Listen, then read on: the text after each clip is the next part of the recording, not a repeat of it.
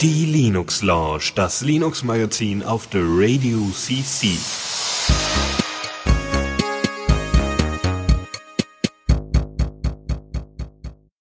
Herzlich willkommen zur Linux Launch Sendung 255 am 13. März 2022.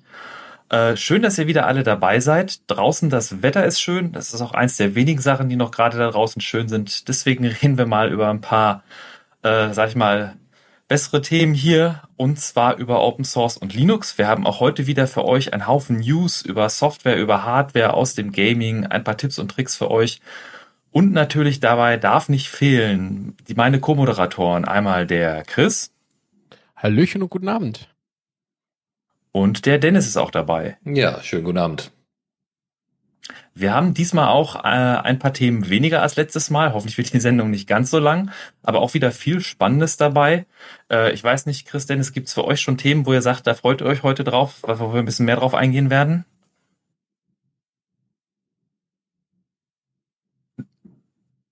Okay.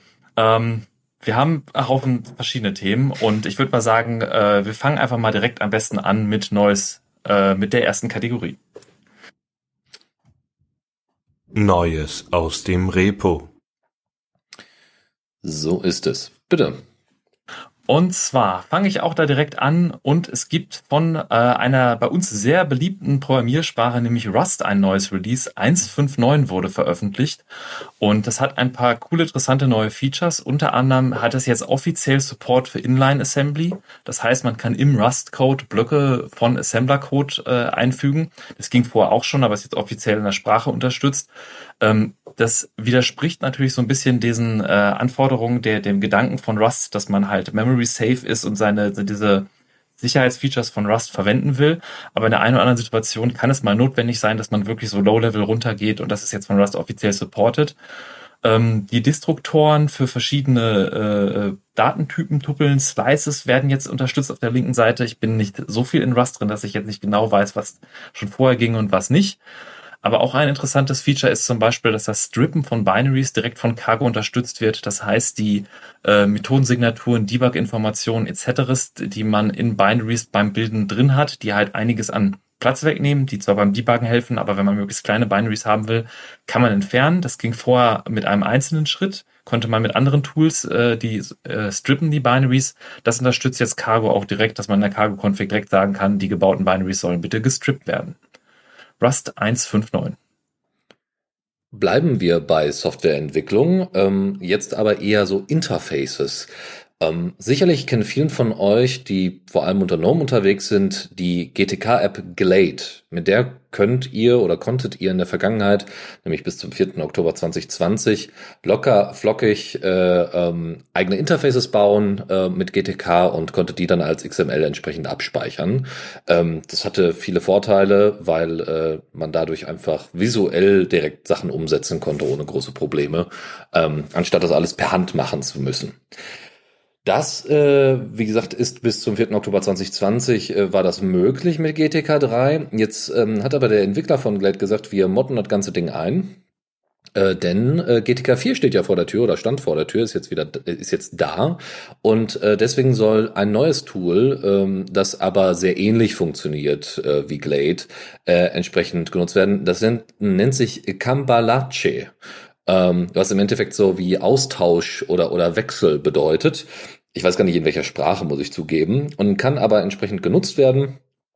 Ähm, und ist, ist jetzt tatsächlich eine komplette Neuimplementation, Neureimplementation von den ganzen Glade-Features. Ja, und äh, es wurde schon in dem Blogbeitrag äh, auf GNU Linux CH schon so angesprochen, na ja, Glade ist in der Nutzung ein bisschen komisch gewesen. Genau dieselbe komische Nutzung macht wohl äh, Cambalache genauso. Ähm, aber man kann es einfach mal ausprobieren und ähm, wenn ihr also in Zukunft eure Apps äh, mit GTK 4 äh, anstatt mit 3 erarbeiten wollt, weil doch äh, sich relativ viel getan hat äh, mit dem mit dem GNOME Toolkit, äh, dann äh, solltet ihr das vielleicht mal in, ins Auge fassen. Man merkt auch, dass GTK 4 doch ziemlich beliebt äh, ist, ähm, unter anderem seitdem LibAdVita mit dabei ist, weil äh, deutlich mehr Applikationen auf einmal auf FlatHub beispielsweise aufgetaucht sind.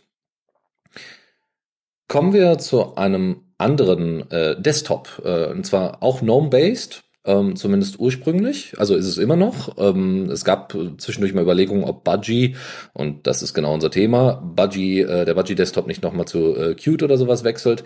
Bisher hat das wohl nicht stattgefunden. Man bleibt weiterhin bei GTK bisher. Äh, Budgie 10.6 ist veröffentlicht worden, der Budgie Desktop. Ähm, das ist eine kleine, äh, sehr ressourcenschonende Oberfläche, mit der man ganz gut arbeiten kann. Viele Sachen von, äh, von GNOME wurden geforkt, äh, wie die GNOME-Settings und entsprechend angepasst oder das GNOME Control Center. Und ähm, es gibt einen besseren Support für GTK-Themes allgemein, äh, verbesserte Lesbarkeit, ähm, die Battery-Levels, äh, also euer Akkustand wird besser angezeigt. Ansonsten äh, könnt ihr noch ähm, Applikationen gruppieren, so dass ihr eine bessere Übersicht habt und die besser auswählen könnt. Ähm, ja, und ansonsten grundsätzlich besseren Support auch für KDE-Applikationen, damit das besser, besser supported wird und besser aussieht. Ähm, ein paar Notification Badges gibt es. Also wir, sind so ein paar Sachen, die sich verändert haben. Beispielsweise äh, wurde in der Vergangenheit guck gerade mal, äh, wurde ein bestimmtes Notification Center, äh, genau, Raven, das Raven Notification Center verwendet. Und äh, das wird aber, das ist aber nicht mehr Teil von Budgie und wird deswegen entsprechend angepasst. Deswegen diese Badges, die ihr dann seht, so eins, zwei, drei, so und so viele Notifications für bestimmte Sachen, äh, werden also jetzt anders angezeigt. Ja, ansonsten, äh, wie gesagt, wurde das GNOME Control Center halt umbenannt in Budgie Control Center und geforkt und entsprechend ähm, ja dem dem ganzen Budgie Interaktionsschema stärker angepasst. Und da, also bei Budgie, wie auch eigentlich bei inzwischen fast allen Desktop-Umgebungen, wird ganz klar gesagt, ja, wir wollen gerne eine Plattform sein, auf der Leute dann aufbauen können. Also alle wollen jetzt Plattform sein, egal ob es Elementary OS ist, egal ob es ähm, GNOME ist, egal ob es auch KDE, ne, bietet natürlich mit seinen ganzen Features entsprechenden Plattformcharakter. Ähm, vor allem mit FlatHub ist das alles deutlich einfacher auch noch umzusetzen. Ähm, deswegen, ja, Snaps sollen ja auch ganz ähnlich da äh, äh, eine Rolle spielen und so. Also deswegen wie soll man sagen, äh, alle wollen das jetzt. alle wollen Plattform sein. Ist ja auch in Ordnung, weil es bietet ja dann äh, eine gewisse Reliabilität für die Programmierer von Applikationen in diesem Bereich. Und das ist das, was Linux, äh, also unter Linux oft gefehlt hat. Sprechen wir von einem anderen Desktop, äh, einer anderen Desktop-Umgebung, die man kennt, LXQt. Diesmal aber mit neuem Namen, weil der Fokus nicht mehr auf dem X11 oder Xorg äh, Server liegt und der Xorg ähm, ja Hardware äh, Display Display Manager Schnittstelle so und ähm, sondern auf Wayland. Also es gibt nicht nur LXQt, sondern es gibt jetzt quasi eine Reimplementation äh, von LXQt als LWQt. Äh, in der Version 1.3, ähm, die wird so separat so ein bisschen entwickelt. Es gibt auch ein Issue dafür bei LXQt selber für den Wayland Support, äh, wo der Entwickler das auch angekündigt hat, dass er daran arbeitet. Und man kann sich jetzt also diese geforkten Versionen da einfach mal angucken und, und den Fortschritt da, sich da anschauen, wie gut es funktioniert. Ähm, einfach nur, ne, das ist jetzt released als 1.3er Version probiert es gerne mal aus. Ähm, der Kollege hat sich da, also der Entwickler hat sich da wohl viele Sachen abgeguckt äh, von Sway tatsächlich, ähm, weil die ja auch dasselbe Problem hatten. Sway hieß vorher, helft mir mal kurz auf die Sprünge, wie hieß es vorher? Hm, nicht Xmonad, sondern ich weiß nicht, tatsächlich nicht mehr. Nicht Awesome. Wie ist denn Sway vorher? Es gab war, auf jeden war Sway nicht die Alternative zu Awesome? Das Awesome der X-basiert Tiling Window Manager und Sway dann die, die äh, Valent-basierte Alternative ist? Nee, ich glaube Awesome war das nicht, sondern äh, das war ein anderer, anderes Tool, was mir gerade jetzt leider nicht einfällt. Ja, ärgerlich. Egal. Also Sway ist auf jeden Fall, also es gab eine, ein, ein Tiling Window Manager, genau, I, nee, i3, doch, i3 war es, genau, i3. Ähm, äh, i3 äh, gab es vorher und hat dann äh, und dann gab es eine Reimplementation ähm, äh, und die hieß Sway und die hat dann entsprechend auch Wayland, ne, wie man S W A Y, ne, Wayland S. Offensichtlich. Ne? Ist ein so. W drin, muss Wayland sein. So sieht's nämlich aus, genau. So, wie auch immer, es sind jetzt mehrere, bei, bei äh, LWQ sind jetzt eben viele Sachen äh, mit, mit, implement, äh, mit, mit eingebracht worden. Qt Wayland beispielsweise, also die Library. Ähm, es gibt äh, eine LWQt Matter-Version und man kann sich die auch schon ziehen und ausprobieren und testen und dann entsprechend Feedback geben, so dass auch LXQt beziehungsweise LWQt dann in Zukunft auch Wayland kompatibel ist. Und kommen wir vom Desktop zu dem vielleicht Heimserver oder so. Der eine oder andere betreibt vielleicht bei euch auch selbst hostete Anwendung. Das geht mit Containern sehr schön. Bei Containern ist der Platz hier im Moment äh, Docker, aber es gibt eine schöne Alternative von Red Hat, die heißt Podman. Und das hatte jetzt Ende Februar ein großes neues Release, nämlich Podman 4.0 wurde veröffentlicht. Und ähm, einer der bemerkenswertesten Änderungen ist wahrscheinlich der komplette Netzwerk-Stack, der jetzt äh, eine neue Implementation namens äh, Netavark hat. Ähm, hatte ich jetzt selber noch nicht mit viel zu tun, aber es ist eine Alternative zu dem ähm, Handling, wie das vorher über das CNI-Interface lief, das Container Native Interface. Und dieses Netzwerk, äh, Netzwerkkonfiguration hat halt intern sehr viel umgebaut. Es gibt sehr viel mehr Netzwerkoptionen. Der IPv6-Support wurde verbessert. Man kann an Container mehrere Subnetze hängen und verschiedene Sachen machen. Ähm, überhaupt im Podman 4.0 Release sind an unglaublich vielen Stellen neue Optionen zugekommen, neue Möglichkeiten, kleine Bugfixes. Ähm, wer zum Beispiel Podman Machine verwendet, um eine virtuelle Maschine zu starten, um dann darauf zum Beispiel seine Container unter Windows äh, äh, nutzen zu können, also auf einem anderen Betriebssystem. Äh, hat jetzt Podman Machine hat jetzt auch WSL Support, das heißt, man kann dann sein Windows Subsystem for Linux als Runtime für seine Container verwenden, wenn man möchte. Das Generieren von Systemd Units wurde verbessert, also Podman unterstützt, dass man seinen seinen Container-Load quasi direkt nimmt, seine Ausführung und daraus eine Systemd-Unit generiert, die dann mit dem Systemstart gestartet wird. Da kann er einem direkt diese Systemd-Units generieren und vieles mehr. Den Changelog für Podman 4.0 habe ich euch in den Show Notes verlinkt. Ein oh. weiteres Tool, ja? Bitte, sorry, entschuldige. Äh, ich finde einfach nur Podman ziemlich, äh, ziemlich spannend und äh, bin da, bin da einfach nur gespannt, wie das in Zukunft weiterläuft. Alles gut. Ich hatte jetzt tatsächlich bei mir auf dem Heimserver jetzt das, ich, ich lebe das Docker Compose Live, dass man mit, mit Compose-Dateien irgendwie seine Dienste definiert und damit startet. Und äh, habe jetzt auf meinem Heimserver versucht, auf Podman umzustellen. Äh, ich sage versucht, also es, es läuft aktuell. Es war aber nicht so trivial, wie man denkt. Nicht, weil Podman nicht richtig funktioniert, sondern weil einfach Red Hat da doch einige Paradigmenwechsel oder einige Kleinigkeiten anders macht. Das fängt zum Beispiel an, dass man nicht per Default die äh, Docker Hub äh, Library hat, dass wenn man ein Podman Run äh, keine Ahnung, WordPress macht oder so, man äh, zumindest auf dem aktuellen Ubuntu nicht direkt die Docker-Library kriegt, wenn man deren Repo verwendet, sondern dann den kompletten Pfad angeben muss oder dieses Repository explizit konfigurieren muss. Und so Kleinigkeiten, die diesen Umstieg nicht so trivial machen, wie ich gehofft habe, aber es funktioniert alles im Moment und äh, tatsächlich auch, dass du dann nicht als, als kein Daemon hast, der als Root läuft, sehe ich halt als Sicherheitsaspekt. Also ich habe einen eingeschränkten Nutzer, der das ausführt. Und äh, fürs Self-Hosting, wenn man mit Containern rumspielt, kann ich nur empfehlen, sich Podman mal anzugucken als Alternative zu Docker. Ein weiteres Tool, was ich mitgebracht habe, für wenn ihr selbst einen Heimserver habt und viele Festplatten habt oder auch wenn ihr nur einen Laptop oder einen Desktop mit wenigen Festplatten habt, ist es sinnvoll zu beobachten, ob diese Festplatten kaputt gehen. Äh, die Festplatten selbst können Messwerte ausgeben, sogenannte Smart-Messwerte. Und äh, das Standard-Utility unter Linux heißt SmartMon Tools, welches das auslesen kann. Und das wurde auch Ende Februar in der Version 7.3 veröffentlicht mit besserem Support für NVMe, also NVMe 1.4 Support. Äh, der JSON-Output ist verbessert, falls man eine Anwendung schreibt, die dieses äh, SmartMon Tool Output verwendet. Und äh, es können jetzt auch die Persistent Power On Values also äh, Energiesparoptionen, die vom Hersteller gegeben sind, können gesetzt werden oder auch geresettet werden zu den äh, Hersteller-Defaults. Das ist ähm, alles so Sachen, wo man sagt, man kann an seiner Festplatte einiges tun. Man kann auch sehen, wie viele Sektoren äh, ausgelagert werden, wie das Wear-Leveling auf dem äh, SSD ist oder so, ist von Hersteller zu Hersteller unterschiedlich, was die ausgeben. Es ist keine hundertprozentige Garantie, dass die Smart-Werte einem verraten, wann die Festplatte stirbt.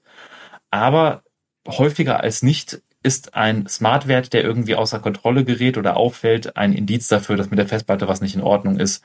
Und deswegen lohnt es sich, seine Smartwerte zu beobachten. Es gibt auch verschiedene Tools, die dann darauf aufbauen, auf Smartphone-Tools und dann einem automatisiert Reports generieren und andere Sachen. Wenn ihr selber mal das Problem hattet, ah, ich habe so, ein, so eine ganz, ich, jedes Mal, wenn ich mir eine normale Distro installiere oder so, habe ich ganz spezielle Anpassungen, die da immer mit dabei sein müssen. Ja, weiß ich nicht, dauernd, also weiß ich nicht, äh, bei Linux Mint zum Beispiel ärgert es mich ständig, äh, dass äh, kein Git vorinstalliert ist, kein Vim vorinstalliert ist oder NeoVim, ne, und ich dann solche Kleinigkeiten äh, dann immer nachinstallieren muss, wenn ich das dann mal äh, tue, egal ob das jetzt bei einem Rechner von jemand anderem ist oder nicht, ne, es ist einfach oft hilfreich. Ähm, man kann sowas nachbauen, um dann quasi so seine eigene kleine Distro zu basteln auf Basis dessen. Ähm, und zwar mit dem Linux Live Kit, was in der zwei, Version 2.5 jetzt veröffentlicht worden ist. Interessanterweise funktioniert das ganz ähnlich äh, wie, ähm, also basiert darauf oder nutzt dieses Kit äh, die äh, Distribution Slacks, ähm, das äh, um eben auf Basis von Debian unter anderem diese äh, diese Inhalte entsprechend zusammenzustellen, die man haben möchte. Ähm, also erster, äh, um, also gibt da eine große große Anleitung, wie man das macht. Ist nichts besonders äh, weiß ich nicht, wie, nichts besonders herausforderndes. Ne? Man installiert halt äh, seine seine Lieblingsdistro äh, äh, in einem oder in einem vorhandenes in einem vorhandenen Ordner auf dem System. Äh, ne? Wie gesagt, Debian ist empfohlen. Ähm, dann äh, kann man entsprechend ähm, schauen, ob äh, der ähm, Kernel supported ist und ähm, teilweise, also und auch geguckt, also nicht der Kernel supported ist, sondern ob der Kernel, den ihr da installiert, SquashFS beziehungsweise äh, AUFS supported oder OverlayFS entsprechend supported, ob die Module da installiert sind. Da muss man äh, sicher gehen, weil äh, entsprechend ähm, nicht, äh, also ein bestimmtes FS nicht supported wird, was standardmäßig normalerweise bezüglich Live-Distros oder sowas verwendet wird. Ähm, was haben wir noch? Äh, genau, dann werden alle unnötigen Dateien gelöscht. Äh, man kann sich dann einfach das Linux Live Kit herunterladen von GitHub, in Temp-Ordner speichern und äh, schließlich dann mit root in ähm, da einfach in, äh, in, in das System äh, hinein und dort das Bildskript ausführen. Und so wird dann im Temp-Folder am Ende eine kleine ISO fertig gemacht, die ihr dann als bootable USB-Stick herum äh, nutzen könnt. So. Und da, es ist ganz nett, also es geht vor allem natürlich um äh, nicht eine Distro, die jetzt überall, also um, um vor allem Live-Distros, die entsprechend erweitert werden können. Das, also das heißt, als Resultat kommt dann quasi ein live-bootfähige ISO für mich dabei rum. Genau so ist es. Das, das, das lässt sich vielleicht ganz gut kombinieren mit einem Tool, was wir auch in einer anderen Sendung vorgestellt haben, Ventoy, was euch erlaubt, einen, einen bootfähigen USB-Stick zu erstellen, wo ihr dann einfach mehrere ISOs in einen Ordner schmeißen könnt und dann kriegt ihr ein Auswahlmenü, was ihr bootet. Dann kann man sich quasi sein vorkonfiguriertes Linux basteln, ein ISO basteln, auf seinen Ventoy-Stick schmeißen und wenn man das braucht, mal eben spontan booten. Genau so ist es. Und wenn ihr dann direkt schon ausprobieren wollt, wie, äh, wie das denn die Macher von, äh, von dem Linux Live Kit äh, dann praktisch umsetzen oder am besten das dann aussieht, also wie, wie das fertig aussehen kann, dann könnt ihr einfach mal Slacks euch anschauen. Das haben wir nämlich jetzt hier mit in die Liste mit eingepackt. Das ist nämlich in der Version äh, 11.2.1 erschienen. Und inzwischen kann das auch äh, UEFI äh. Da gab es wohl durchaus Probleme vorher äh, mit der mit der Bildschirmauflösung. Ähm, dann äh, der Windows Key bzw. der Super Key ist jetzt für äh, als Application Launcher äh, fest eingestellt. Man kann aber natürlich auch immer noch äh, Alt F2 benutzen und viele, viele andere Sachen, die ihr euch da einfach mal anschauen könnt. Ähm, wichtig ist, wie gesagt, vor allem das EFI Boot. Und ähm, das ist auch erst, wie gesagt, seit kurzem drin. Probiert's einfach mal aus. Äh, Google Chrome wurde übrigens auch daraus gelöscht, äh, was auch ganz spannend ist. Äh, deswegen könnt ihr jetzt dann entweder Chromium verwenden oder Firefox natürlich, ganz normal. Und wenn ihr euer Betriebssystem schon customized und äh, selber zusammenbaut, es gibt eine Komponente auf dem Desktop, die gerne zum Netzwerkverwalten verwendet wird, Network Manager. Und auch vom Network Manager gab es vor kurzem ein neues Release, und zwar die Version 1.3.6, welche als äh, interessante Features den, die Unterstützung für 5G New Radio Standard hat. Das ist, glaube ich, von Qualcomm entwickelter Standard für, 5, äh, für 5G Modems, der da auch optimiert soll auf Latenz und Performance und alles toll, so wie es immer ist. Und äh, das wird jetzt auch vom Network Manager unterstützt. Ähm, vor allem wurde auch intern einiges umgebaut, also das Layer 3 Handling der Konfiguration, alles auf der unteren Netzwerkebene. Wenn man jetzt, wenn Network Manager aus verschiedenen Quellen Informationen bezieht über IPs, äh, DHCP, manuell zu, zugewiesene Sachen, VPN, wenn die jetzt mehrere Sachen gleichzeitig greifen, was dann welchem Interface zugewiesen wird, das soll jetzt alles deutlich robuster und ähm, stabiler laufen und auch vor allem auch speicherärmer, also auch speicheroptimiert, falls Geräte irgendwie ein bisschen speicherlimitiert sind, soll das auch besser funktionieren. Und es gibt einen experimentellen Support dafür, Network Manager komplett im Userland laufen zu lassen, so dass man dann halt nur über DBus Interfaces und andere Sachen sein Netzwerk steuert und nicht Root dafür braucht, ist allerdings noch experimentell. Aktuell läuft der Network Manager Daemon noch als Root. Ja, und wenn man im Netzwerk irgendwelche Nachrichten verschicken möchte, dann kann man äh, auch Benachrichtigungen zum Beispiel, dann kann man das tun mit Notify, geschrieben NTFY, also Y am Ende.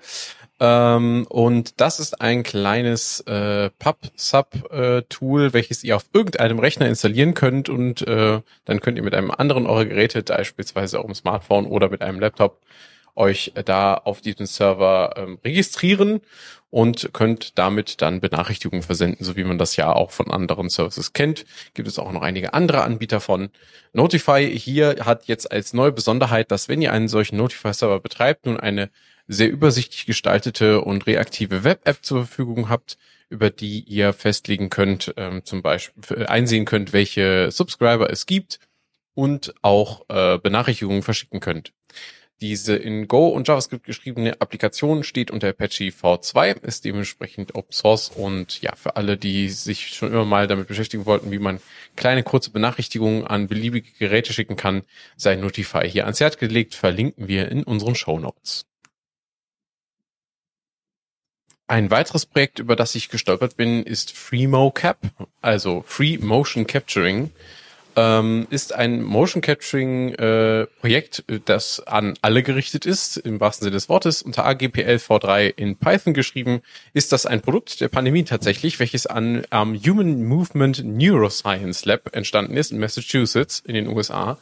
Ähm, der äh, verantwortlich zeichnende Mensch äh, hinter diesem Projekt äh, hat äh, ja mehr oder weniger auf dieser Seite geschrieben, ja, äh, mir sind ganz viele Forschungsfelder weggefallen während der, durch die Pandemie. Ähm, da ich da einige Studien und sonstige Projekte da nicht fortführen konnte, brauchte ich was Neues und habe deswegen angefangen, ein Motion Capturing äh, ja, Library zu entwickeln.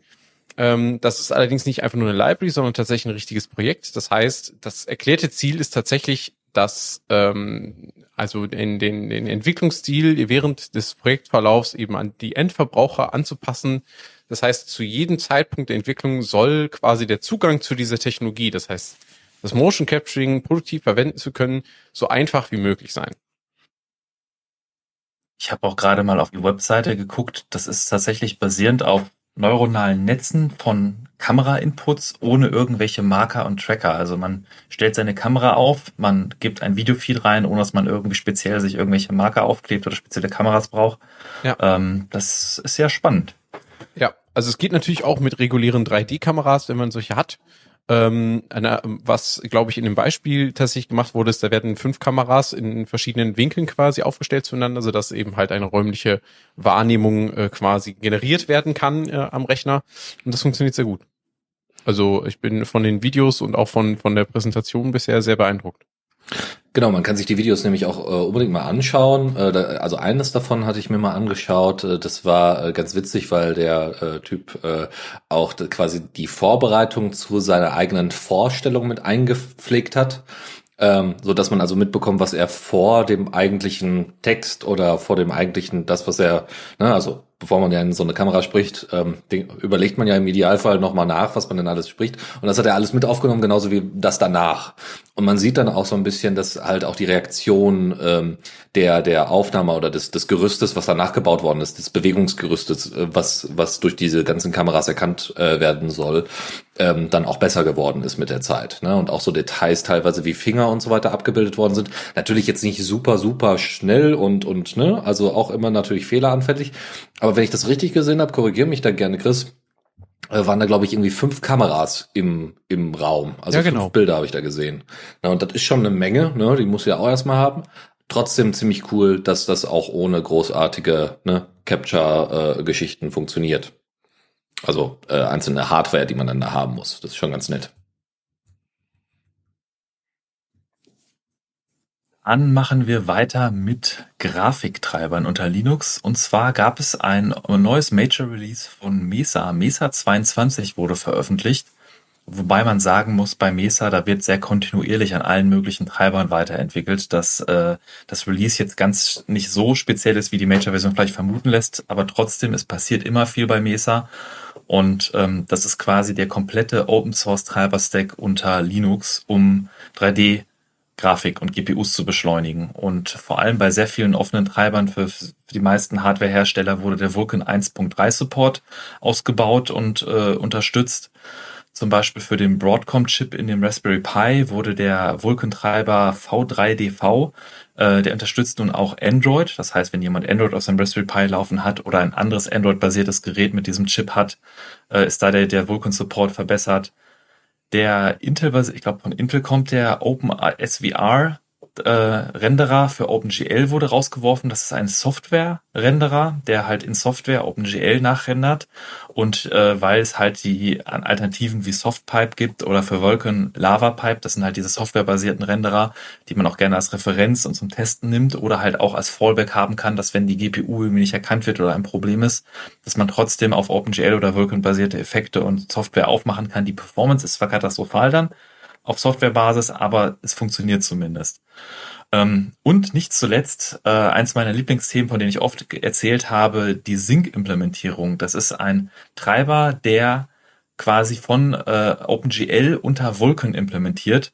Nun, die, sehr viele der Fixes, über die wir auch in der letzten Sendung geredet haben, sind da jetzt drin und der Support ist jetzt sehr weit vorangeschritten, so dass man quasi einen die deutlich, teilweise deutlich besseren, bessere Vulkan-Unterstützung einiger ähm, Grafikkartentreiber nutzen kann mit Sync zusammen, der dann eine sehr hervorragende OpenGL-Unterstützung hat und einer der am besten, meisten Features fehlerfrei in den Tests ausführenden Treiber in dem ganzen Mesa-Stack tatsächlich ist äh, die ganzen OpenGL-Sachen dann kompatibel über einen Vulkan-Treiber haben kann und nicht mehr darauf so angewiesen ist, dass irgendwelche äh, Leute mit ihren proprietären Treibern wie Nvidia ähm, dann äh, da richtigen Support haben, sondern dann mittels Sync man einen vernünftigen OpenGL-Support hat.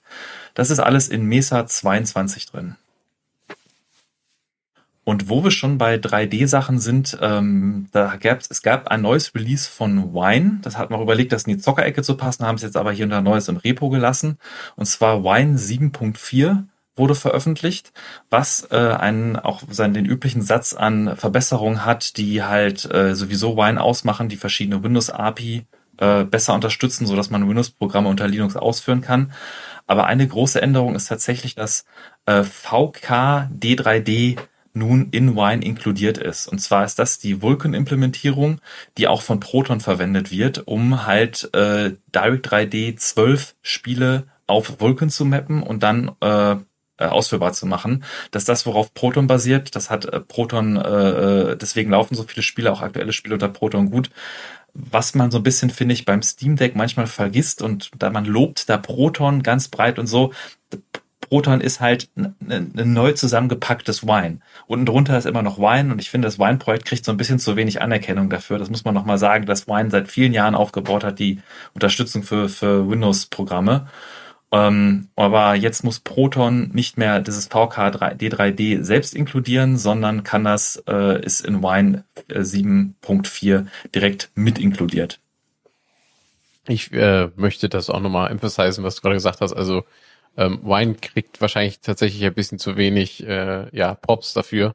Ähm, einfach aufgrund der Tatsache, glaube ich, auch weil Proton hier den ähm, den den Dieb gemacht oder den Sprung gemacht hat für die Gamer Community, der so dringend gefehlt. Das heißt, diese ganze Stack rund um Grafik, rund um diese ganzen äh, APIs, das ist halt das, was ähm, vorher sag ich jetzt mal, bei Wine immer nur so stiefmütterlich behandelt wurde und auch nie so super gut funktioniert hat, weil sie sich natürlich viel stärker eben halt auf die breite Basis, also Wine ist eine richtig gute breite Basis, um eben halt dieses äh, System nicht zu emulieren, um also die Befehle, die man normalerweise unter Windows hat, irgendwie umzumodeln für Linux.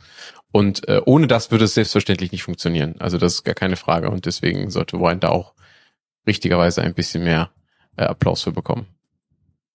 Man muss ja natürlich sagen, Wine selbst hatte als Implementierung für Direct 3D, also Direct 3D 9, 10 und 11 und auch 12 hatten die ihre eigene Implementierung. Äh, das mit den ganzen Abkürzungen kommt man schnell durcheinander. Das war Wine D3D. Das ist die Wine-Implementierung, die halt die Direct 3D API auf OpenGL mappt.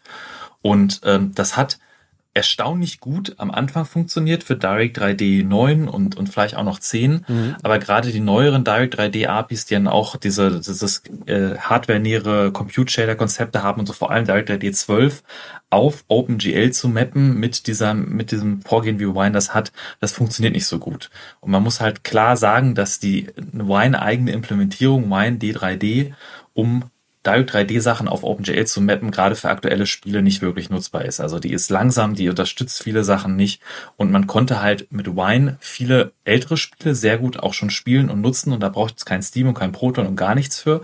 Aber gerade bei den aktuellen Titeln, das wurde erst dann tatsächlich enabled durch die neuen äh, Funktionen, äh, durch die neuen äh, Sachen wie dieses äh, DXVK. Das ist das, was Direct 3D auf Vulkan mappt von diesem Philipp Rehbole äh, das auch in Proton mit drin ist, genauso wie dieses VK, VK Direct, VKD3D. Ihr seht schon viele Abkürzungen, aber das sind die Sachen, die hat Proton dann quasi mit dazugepackt zu Wine und dadurch werden auch die aktuellen Spiele unterstützt. Aber so ein Spiel ist halt nicht nur die, die 3D-API, sondern da ist noch ganz viel Windows-API und die ganzen Windows-Zugriffe und File-System und alles. Und das kommt alles von Wine und da hat das Wine-Projekt schon seit zehn Jahren, 20 Jahren, muss ich mal gleich nachgucken, seit sehr langer Zeit sehr viele Leute dran gearbeitet und macht da quasi das Heavy Lifting im Hintergrund, so dass man diese Windows-Programme unter Linux ausführen kann. Ja, eine Ergänzung noch, äh, falls da so ein bisschen äh, Verwirrung auftauchte, so wie bei mir jetzt tatsächlich. Äh, Nochmal, was ist DirectX und was ist Direct 3D? Also hat, hat sich da Michael nur versprochen? Nee. also nur zur, zur Information, DirectX ist die komplette Umgebung, ja, äh, in der dann unterschiedliche ja, äh, äh Libraries beziehungsweise APIs äh, dann entsprechend implementiert sind. Und Direct 3D äh, ist da eine davon, die ist dann genau für Realtime äh, 3D, ist ist dann die Realtime 3D Rendering API. Aber es gibt natürlich noch mehr. Es gibt äh, Direct 2D natürlich. Es gibt äh, ähm, DirectX Raytracing, was auch DXR abgekürzt wird. Es gibt X Audio 2, was so Low-Level Audio API ist und vieles mehr. Nur damit ihr so ein bisschen, äh, ne, es gibt auch Direct Write für Text Rendering. Ähm, das nur so ein bisschen zum Kontext, damit ihr das ein bisschen einordnen könnt, dass das nicht genau dasselbe ist, sondern ein Teilbereich des DirectX Korpuses. Vielen Dank nochmal für diesen Nachtrag. Tatsächlich, wenn ich schon sage, es gibt so viele Abkürzungen und so viele Sachen, die verwirrend sind, dann sollte man vielleicht auch ein, zwei Worte dazu sagen, wie das zusammenhängt. Also vielen Dank dafür.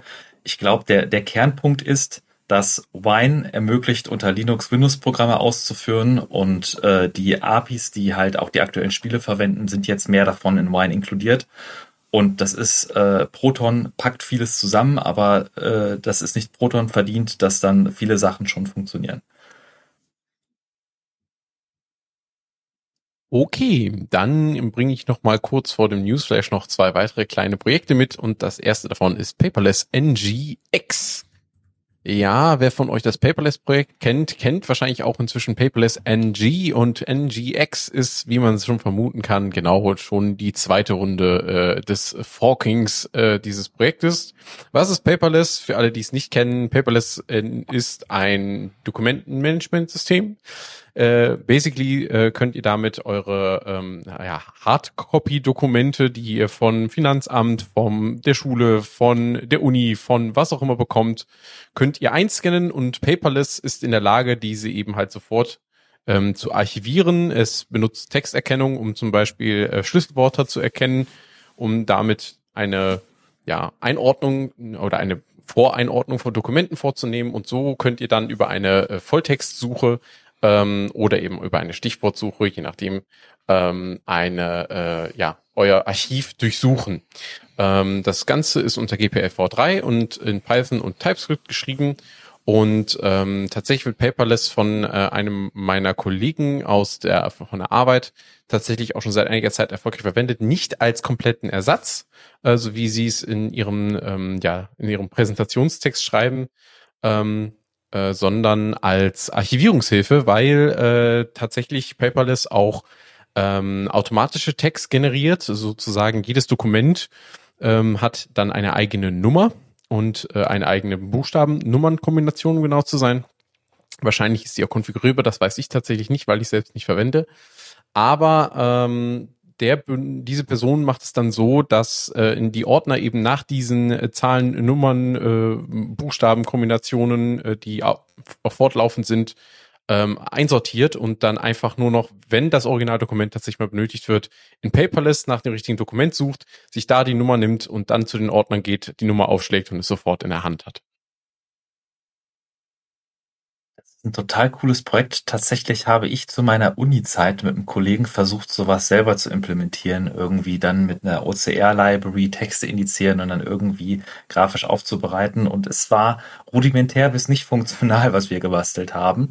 Und äh, ich schaue mir gerade Paperless an, das ist ja also webbasiert und äh, man kann das, man sieht tatsächlich die Übersicht aller seiner Dokumente und äh, kann dann nach, nach Text suchen. Das ist äh, Finde ich richtig cool und ähm, es sieht auch gerade sehr aktiv entwickelt aus. Also schon seit 2021 wahrscheinlich so ein, ein Kind der Pandemie, könnte man sagen. Äh, es passiert da sehr viel im Repository und wird weiterentwickelt. Definitiv ein Projekt, was ich mir angucken werde.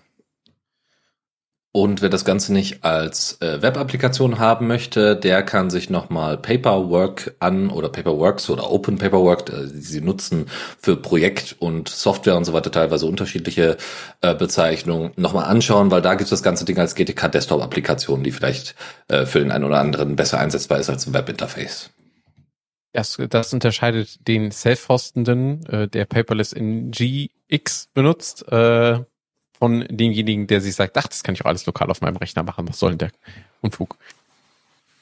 Die Links zu all den Projekten findet ihr natürlich wie immer in unseren Show Notes angehängt an die Themen. Dann kommen wir noch zum letzten, was ich euch mitgebracht habe, nämlich zu Cantata V250, das Final Release. Tatsächlich Final deshalb, weil das Projekt wird eingestellt. Es ist ein Qt 5 basiertes MPD Frontend, also basically ein Audio Player äh, mit ein paar mehr Fähigkeiten, unter anderem natürlich mit neben den Playlists, die man sich zusammenstellen kann, auch mit Webradio und anderen Online-Quellen als Fähigkeit MTP-Support, CD-Ripping und Playback und so weiter und so fort. Alles, was man äh, von einem guten modernen Audio-Player auf dem Desktop erwarten würde, beherrscht Cantata auch. Ähm, ja, die letzte Version macht äh, in diesem Release vieles rund. Also es werden äh, nicht fertig wir versuchen das nochmal, nicht fertiggestellte Features werden entfernt und äh, kaputte Funktionen werden aufgeräumt, ein paar letzte Bugfixes sind drin und das war's dann auch schon. Ähm, einen besonderen Grund konnte ich jetzt da nicht feststellen. Es steht einfach nur auf der Seite, ja, das ist das letzte Release.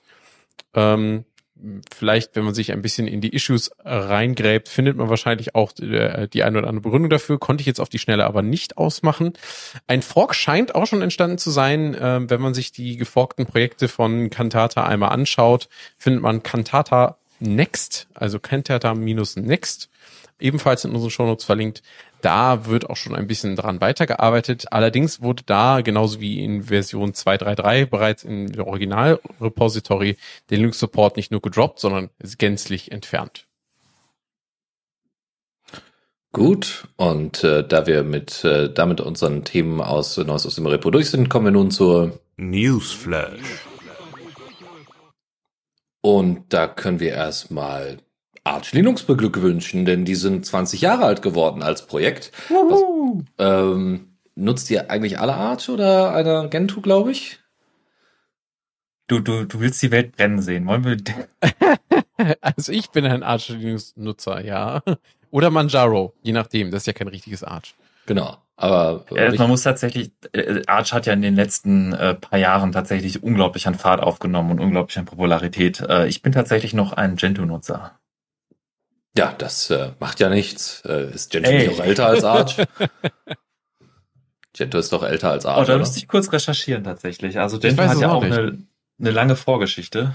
Ja, auf jeden Fall, äh, wir haben euch mal den, äh, ähm, also einmal den Reddit-Post, aber es gibt dann auch noch mal einen Post, wo äh, ähm, quasi die erste, also die, nicht die erste Version, aber eine Version von Pac-Man veröffentlicht worden ist, nämlich 1.2, glaube ich.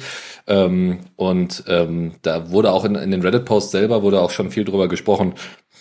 Also nicht nur was, was für ein ja, was für eine Reiseart hinter sich hat, ne? Also irgendwie als so ein bisschen als Mythos natürlich, ne? I use Arch by the way und so weiter und so fort, so als Running Gag, ne? Und so, ja, das äh, hier nur für die Experten, die Leute müssten, ne? So, sondern dass es ja inzwischen auch unglaublich einfach geworden ist, dass das Wiki ein de facto Standard ist für, ich schaue mal eben kurz nach, wie die Software funktioniert, unabhängig auf welchem, auf welcher Distro ich unterwegs bin und so, ne? Weil die, weil einfach die die Manuals ziemlich gut sind und das Wiki ziemlich äh, ziemlich voll an an, an Thematiken ist, dass AOR gerne verwendet wird, äh, Pac-Man sich auch immens weiterentwickelt hat. Wir hatten ja letzte, letzte Sendung schon mal ein bisschen drüber berichtet, oder ich glaube vorletzte.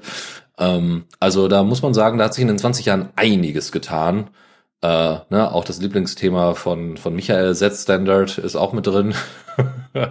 also da, uh. das ist schon sehr, sehr beeindruckend. Und was man ja, und das kommt dann vielleicht gleich nochmal als Thema, äh, Arch Linux ist die Basis für SteamOS, ja, was jetzt eben auf den Steam Decks einfach ausgeliefert wird. Und äh, ja, also muss man sagen, vollkommen gerechtfertigt, da mal zwischendurch ein bisschen zu jubeln für dieses Projekt. Woohoo!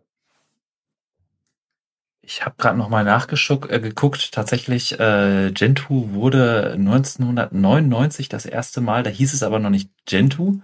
Der erste 1.0 Release von Gentoo war 2002. Also es ist quasi gleich alt. Ui, ja dann. Aber wann? Wann? In welchem Monat? Also wann gab es den ersten Du, du stellst Fragen. Äh, ich recherchiere kurz, überbrücke das mal eben. Ja, weil, also das ist ganz witzig, weil man, wenn man auf den auf den Link äh, äh klickt, den wir wie gesagt in den Show Notes verlinken, äh, auch der auch noch auf archlinux.org zu finden ist, unter dem Bereich ist äh, Retro, also archlinux.org slash retro slash 2002.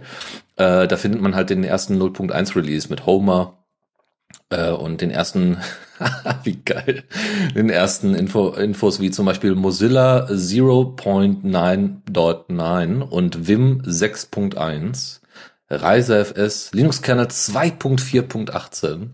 Ähm, ja, und äh, sie hatten auch damals schon einen IRC. also, äh, das ist schon wirklich, wirklich beeindruckend sind sie noch? Genau, die haben damals noch auf FDP, genau, März. Also 11. März äh, war der erste Release. Äh, 11. März äh, Arch Linux 0.1 mit dem Codenamen Homer. Und da gab es auch schon das Arch Build System ABS, was auch, soweit ich weiß, heute auch immer noch in, im Einsatz ist. Wenn auch wahrscheinlich strukturell sehr unterschiedlich. Michael, hast du inzwischen das Datum genau. gefunden?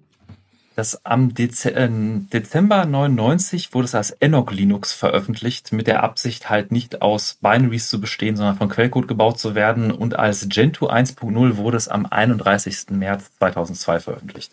Ja, witzig. Dann ist ja wirklich nicht mehr lange her, ne? Dann, also lange hin, ne? Dann haben wir den, bei der nächsten Sendung, dann können wir dann Gentoo beglückwünschen. Ja, sehe ich auch. Sehr gut. Da könnte man dann, also ich meine, das kann man ja quasi fast jetzt schon abfrühstücken. Äh, die die Basis für Chrome OS ist beispielsweise Gentoo. Ja, also da da tun sich die Experten äh, Distros also gar nichts, äh, dann trotzdem in die breite Masse zu kommen, wenn natürlich auch stark angepasst.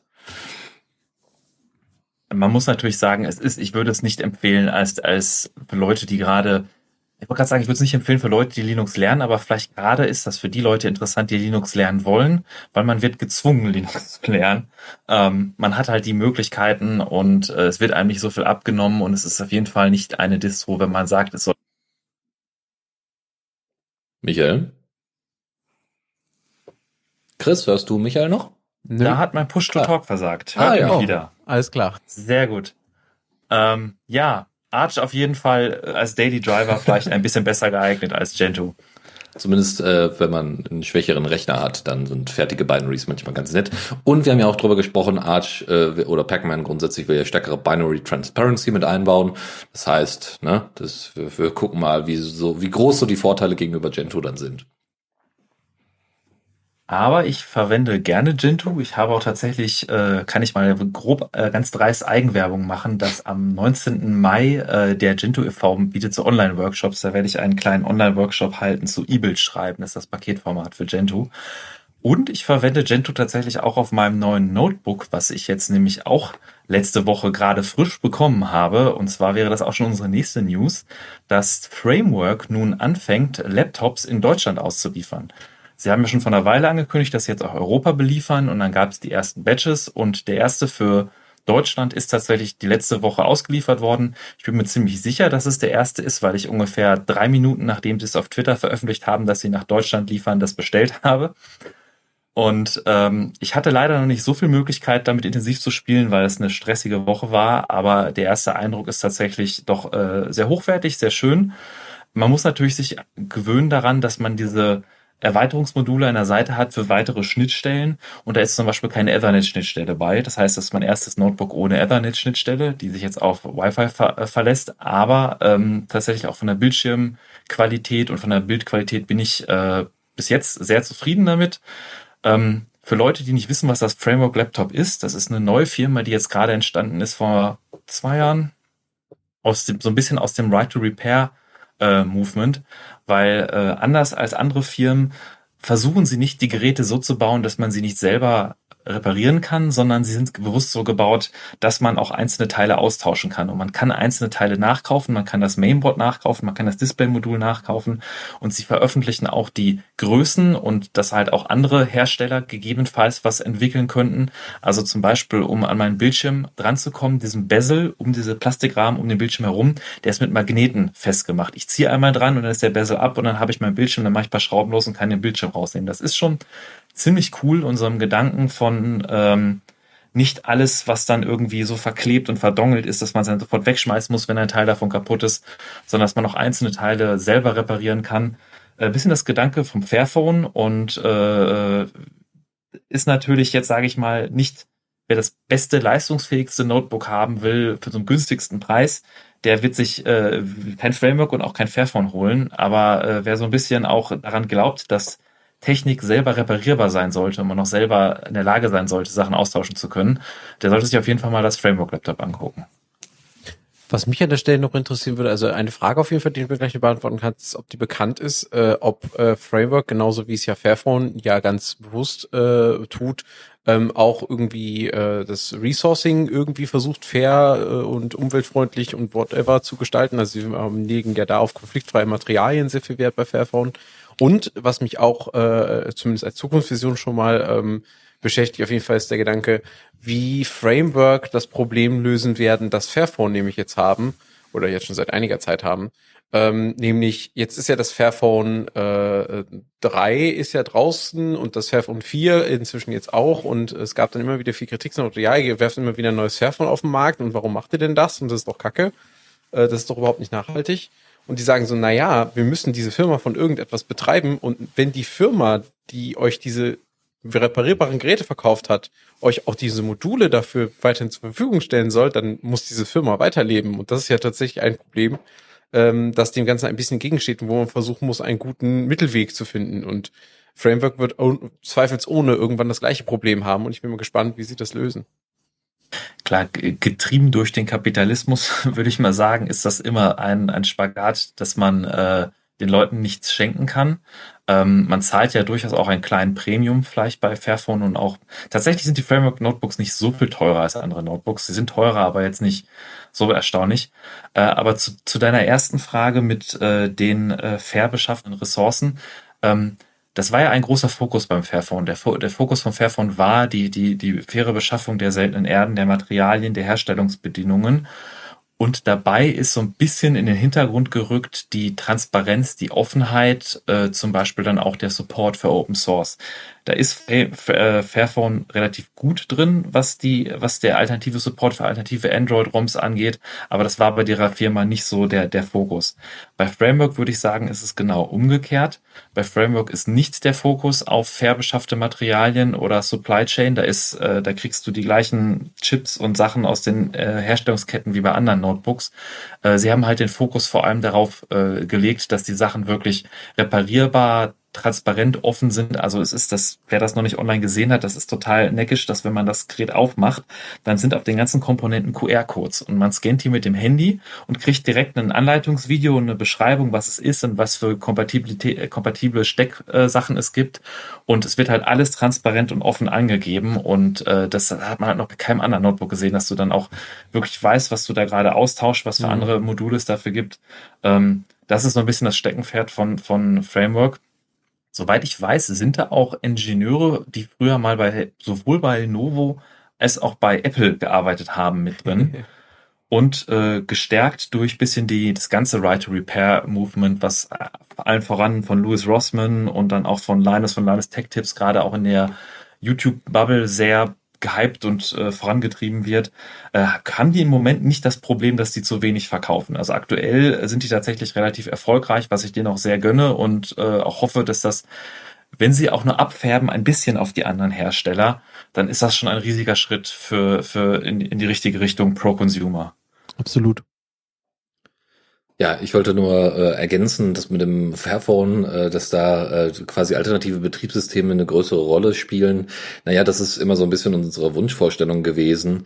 Ähm, dem ist aber leider nicht, also finde ich zumindest nicht so sehr. Also es gibt die Möglichkeit, zwar äh, relativ easy andere Betriebssysteme draufzupacken, aber äh, das Problem ist, die Qualität dieser alternativen Betriebssysteme ist nicht zwangsläufig so super. Also ich äh, jucke ja jetzt schon einige Jahre jetzt mit meinem mit meinem äh, iOS ganz gut rum. Wollte nur wollte das nur ergänzen, dass nicht der falsche Eindruck entsteht, dass jetzt äh, bei Fairphone äh, der der Fokus auf auf Software das, äh, tatsächlich so riesig ist. Das sehe ich dann ist dann wahrscheinlich beim bei Framework so, wie du das jetzt gerade dargestellt hast, nochmal deutlich anders, viel offener, viel transparenter. Äh, klar hatte ich ja, hatte ich ja, das, was ich sagen wollte, ist halt, dass das bei Fairphone nicht so gut funktioniert. Ähm, man muss sagen, dass Fairphone sich halt sehr auf die Hardware fokussiert hat und die, äh, die Software-Stacks, das sind ja auch proprietäre äh, Software, Firmware-Blobs, die da benötigt werden und so, die sind auch eingekauft von irgendwelchen chinesischen Firmen, die dann äh, zugegebenermaßen feuchten Scheißdreck auf Open Source und Transparenz und Sicherheit etc. legen. Ähm, das ist schade. Das ist aber, das ist dann wie bei anderen Herstellern viel getragen durch die Community, einfach sehr kluge Köpfe, die sich dann hinsetzen und viel reverse engineeren und in den Kernel integrieren und dadurch wird es dann ermöglicht. Ähm, Framework ist jetzt nicht so, dass die jetzt aktiv, ich, also ich glaube, nach meinem, soweit ich das weiß, nicht aktiv irgendwelche Linux-Entwickler haben. Ähm, aber durch diese Transparenz ihrer Hardware und ihrer Schnittstellen und alles durch diese machen, arbeiten sie halt auch sehr nah mit der Community zusammen und haben halt auch schon sehr früh in den ersten Veröffentlichungen, vor der Veröffentlichung war Support für verschiedene Distributionen und Treiber und so und Fingerprint-Reader ist schon direkt äh, entwickelt worden und wahrscheinlich auch viel getragen durch die Community, aber durch diese Offenheit, Transparenz und Arbeit mit der Community klappt das halt deutlich besser als bei anderen Herstellern. Also ähm, wie gesagt, ich hatte noch nicht so viel Gelegenheit mit meinem meinem Framework zu spielen, aber bis jetzt hatte ich keinerlei Probleme, was den Hardware-Support angeht.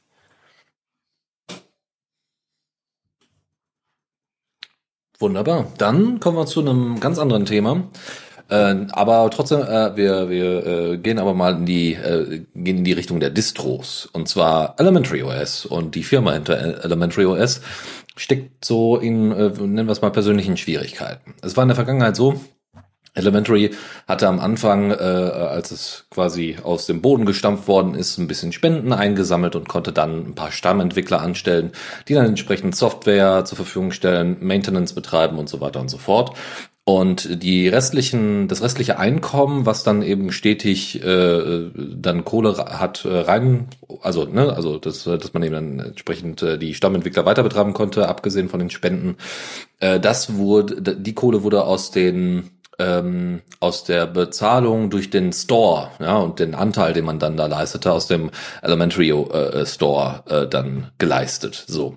Jetzt ist es aber so, dass durch die Pandemie zum, zumindest äh, laut äh, äh, Four, glaube ich, heißt der Typ, ähm, also eine der, der Gründungsmitglieder, da die Einnahmen sehr gesunken sind und deswegen dann überlegt worden ist, okay, wie kriegen wir denn trotzdem irgendwie Elementary weiterhin gestemmt, ne, so dass man irgendwie alle Entwickler bezahlen kann und so weiter und so fort.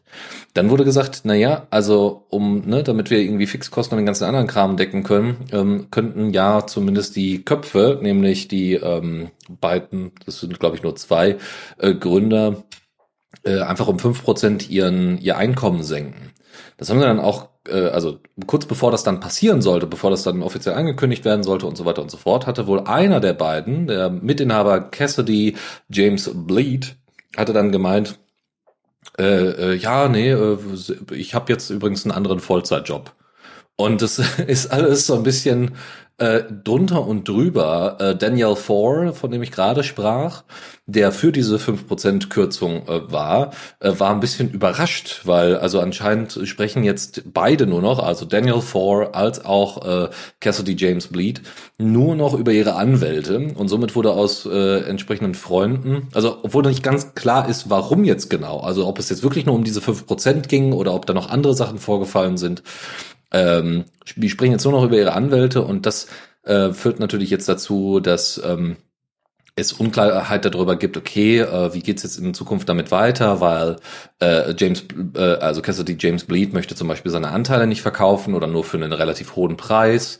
Das kann Thor aber nicht leisten und und und, ne, so dass man dann irgendwie alleine dann darüber entscheiden könnte, wie es jetzt weitergeht und so. Und das ist alles so ein bisschen schwierig. Ähm, dementsprechend muss man jetzt erstmal warten, was passiert. Ähm, was ganz spannend ist, ist natürlich, man hat ja jetzt einige Stammentwickler und wenn das jetzt hier die beiden einzigen Inhaber sind, dann ne, sind ja noch viel, viel mehr Leute davon abhängig.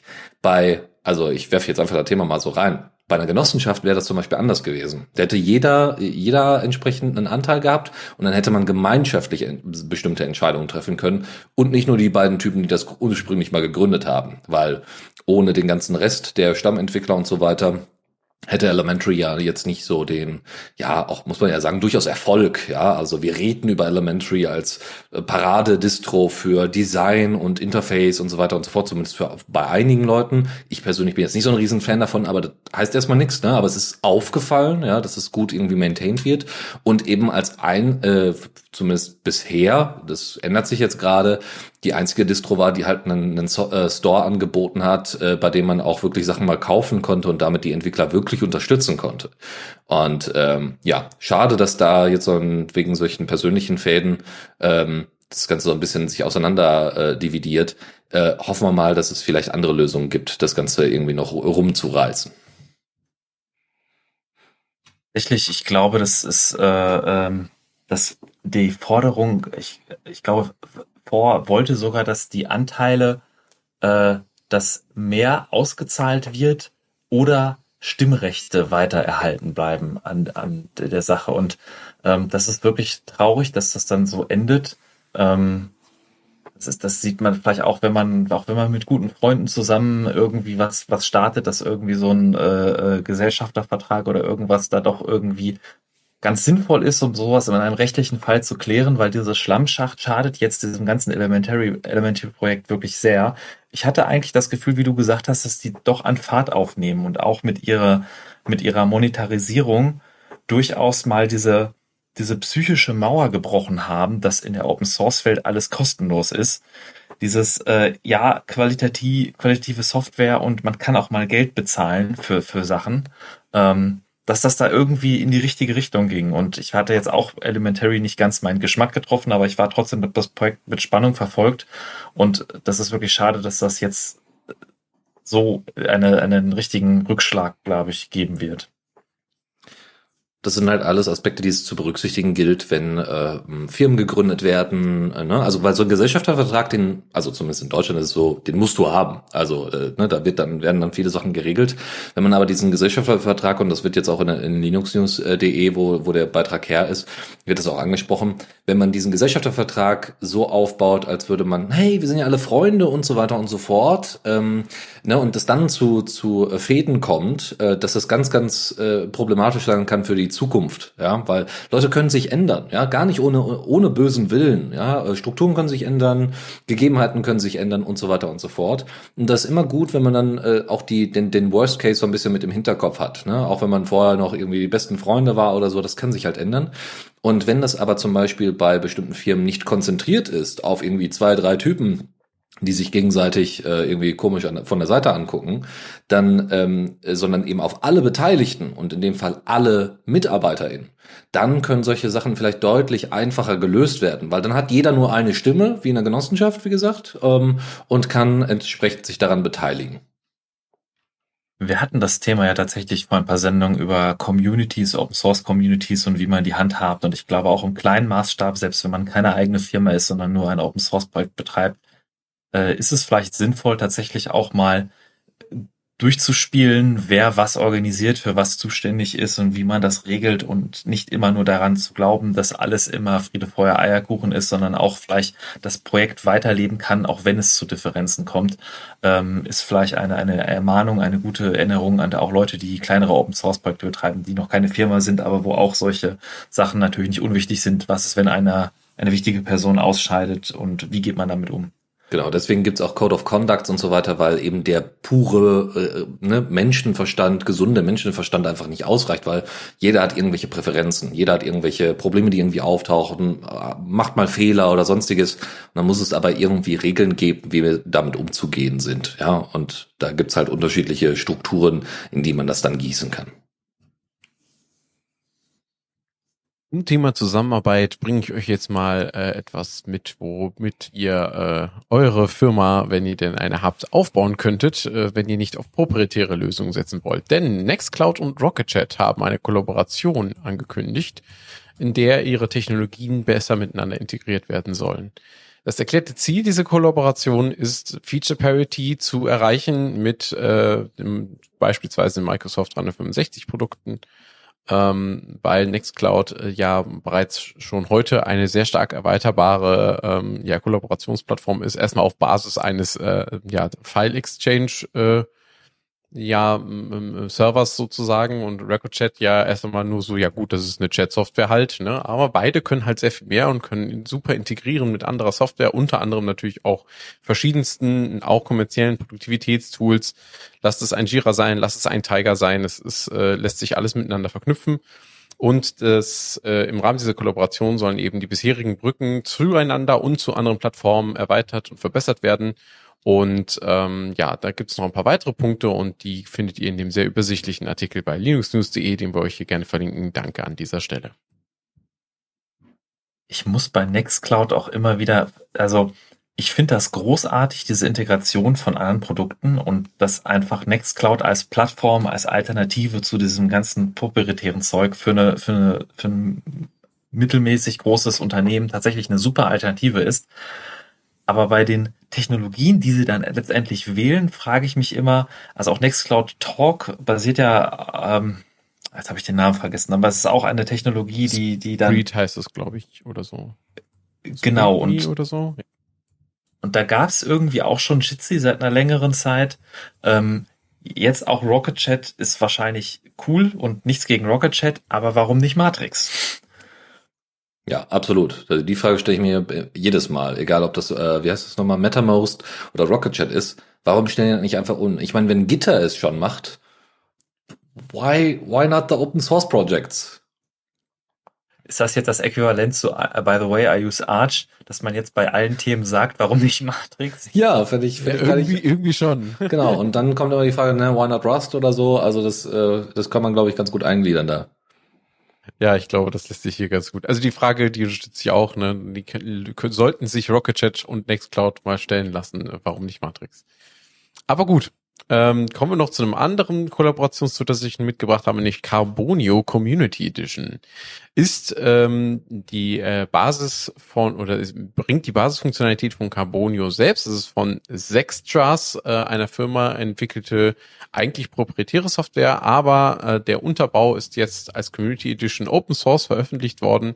Das bringt unter anderem einen Mail-Server mit Webmailer, eine Chat-Applikation und Dateimanagement, ähnlich wie man das von Nextcloud kennt, in einer einheitlichen und modern gestalteten Plattform. Also wer sich die den Link einmal anschaut, den wir in den Shownotes äh, hinterlassen, äh, der wird äh, sich auch denken so, hm, sieht eigentlich ganz gut aus.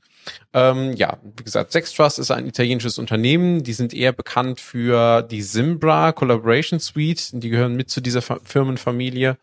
Ähm, und ja, haben jetzt ihre erste Unternehmung dieser Art gestaltet, so wie man das ja von, zum Beispiel von GitLab auch kennt, dass die jetzt sagen, ja, wir stellen eine Grundfunktionalität von unserer Plattform äh, Open Source zur Verfügung und äh, sorgen auch dafür, dass Leute das äh, frei benutzen können.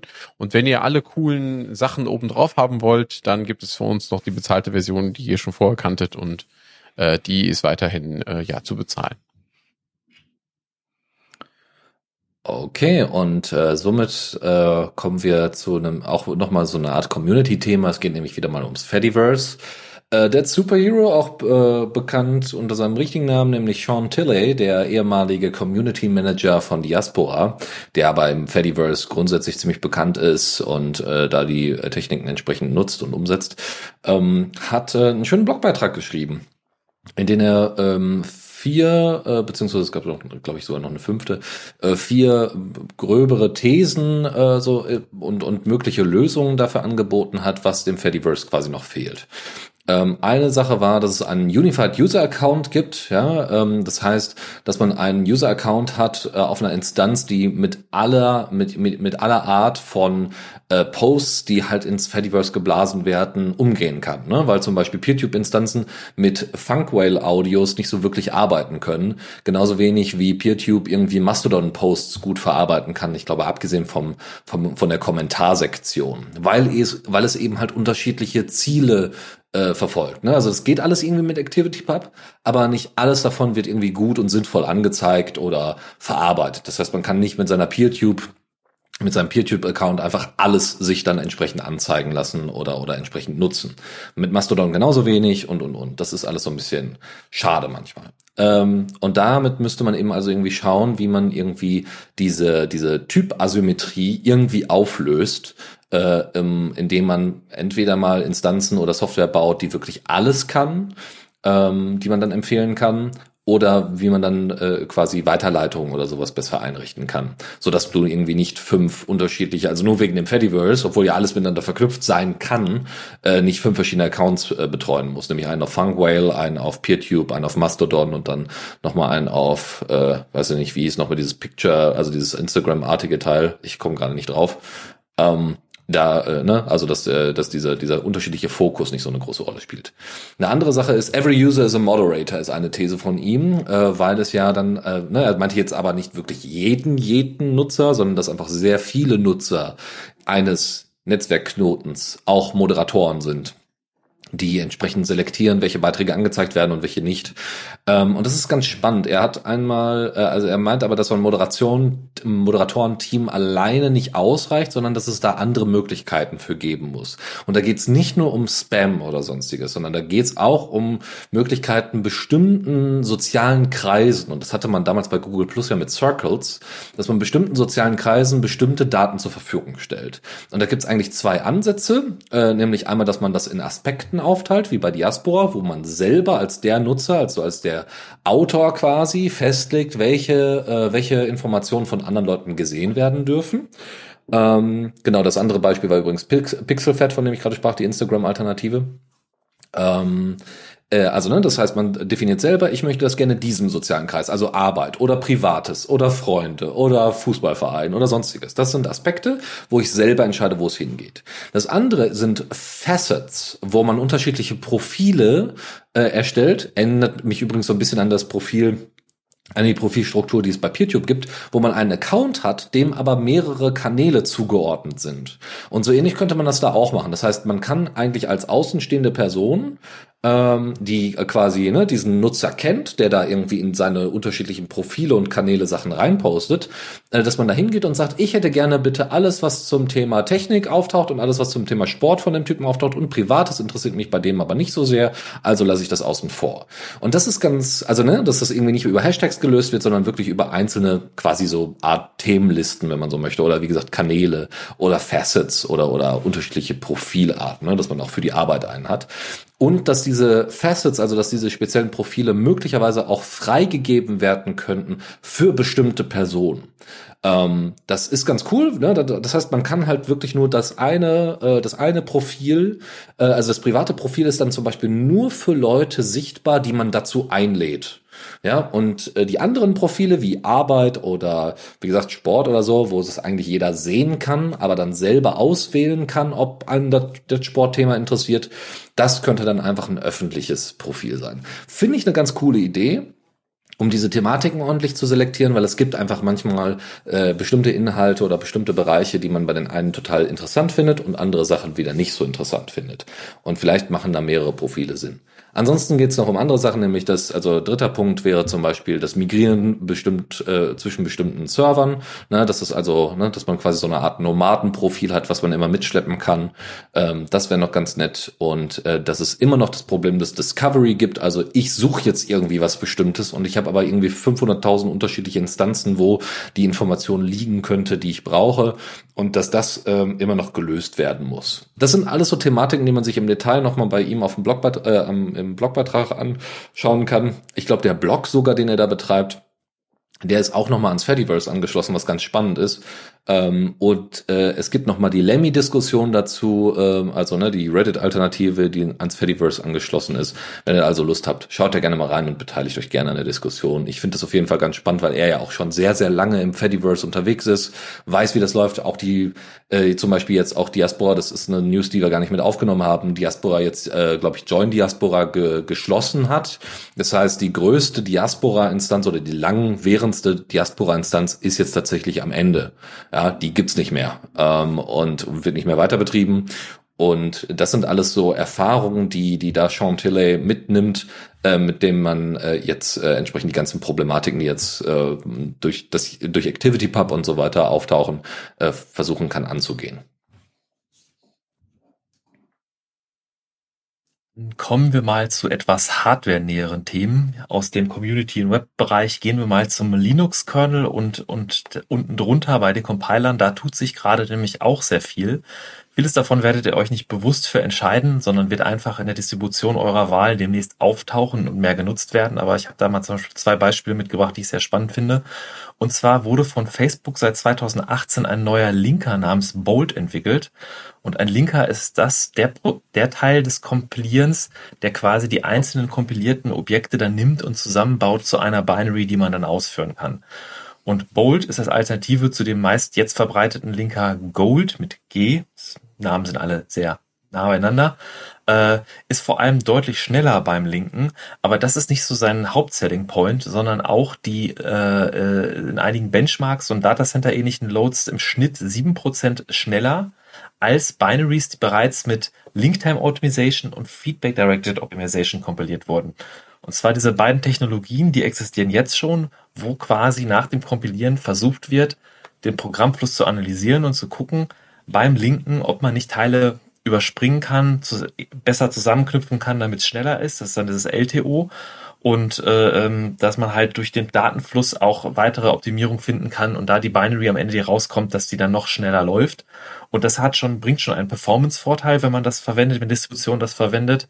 Und wenn man Bold verwendet, war im Schnitt bei den Benchmarks nochmal sieben Prozent schneller, obwohl er beim Linken auch schneller war.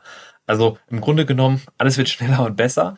Und äh, LLVM verwendet Bold ab der Version 14, die ist noch nicht veröffentlicht, aber dann zukünftige Binaries können dann diese Vorteile nutzen.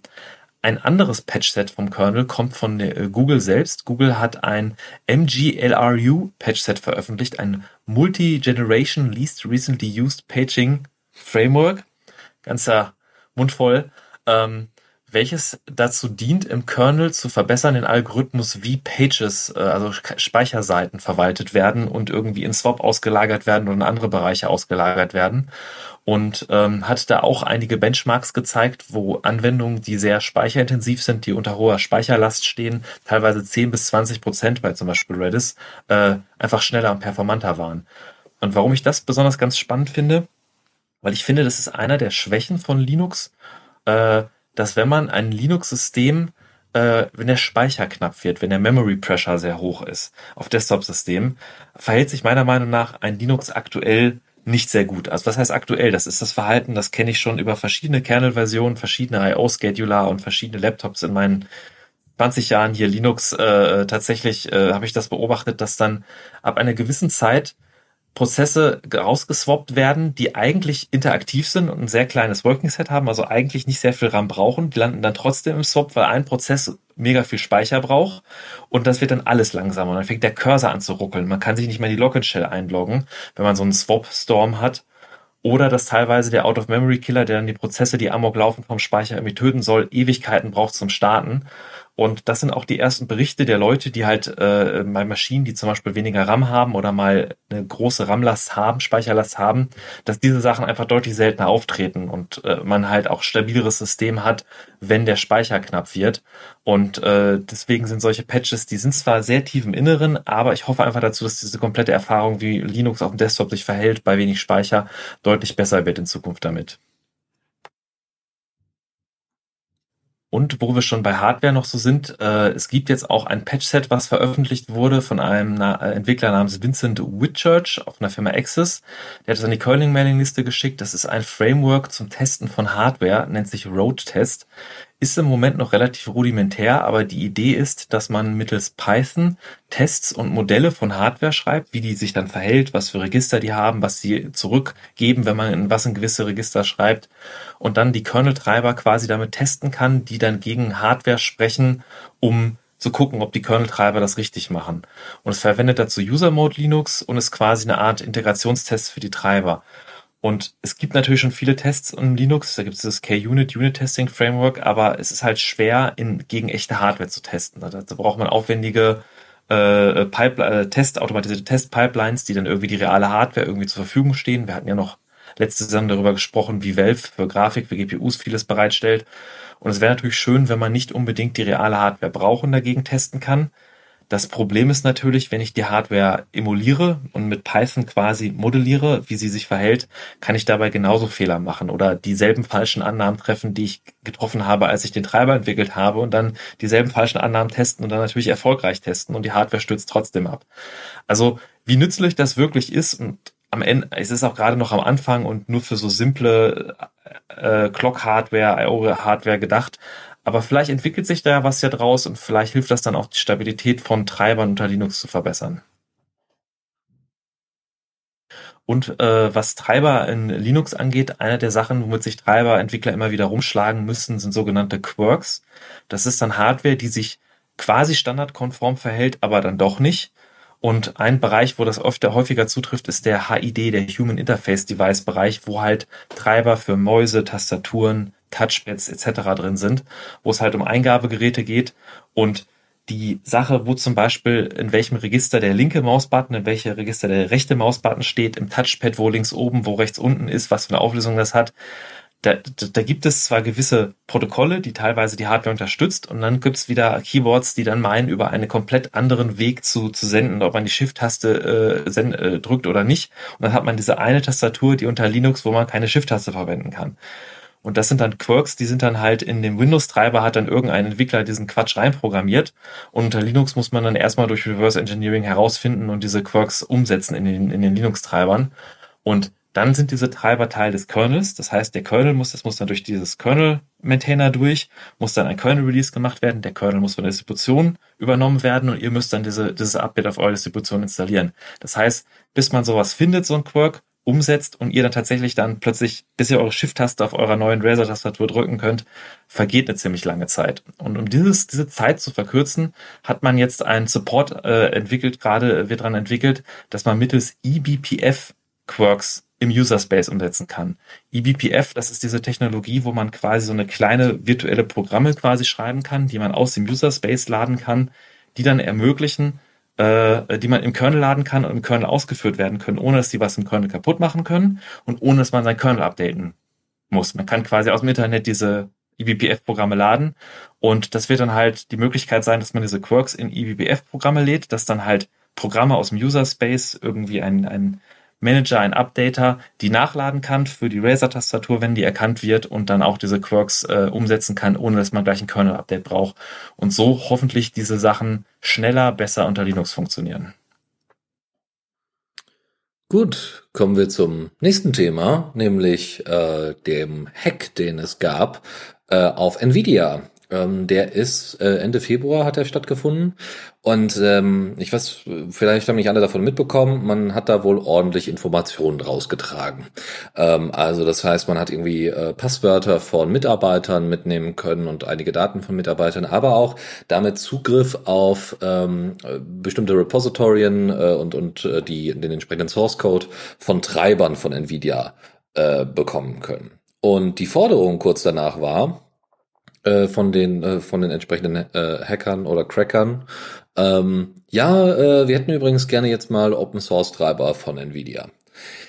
Man hat das dann später, also es gab dann noch eine weitere Forderung, die dann äh, später noch nachgeschoben worden ist, nämlich dass Nvidia äh, nicht nur das Ding Open Source machen soll, die ganzen Treiber, äh, sondern auch, dass äh, die Light Hash Rate Technology, die implementiert worden ist in den Grafikkarten, um ähm, entsprechend äh, Krypto-Miner äh, zu unterbinden, also Kryptomining zu unterbinden, äh, damit, weil es einen grundsätzlichen Shortage gibt an GPUs, um die zu, äh, um die zu nutzen und äh, für Kryptomining entsprechend immer äh, Gaming-Grafikkarten verwendet worden sind und deswegen die ganzen Gamer jetzt irgendwie tausende Euro für, für eine neue Grafikkarte ausgeben müssen.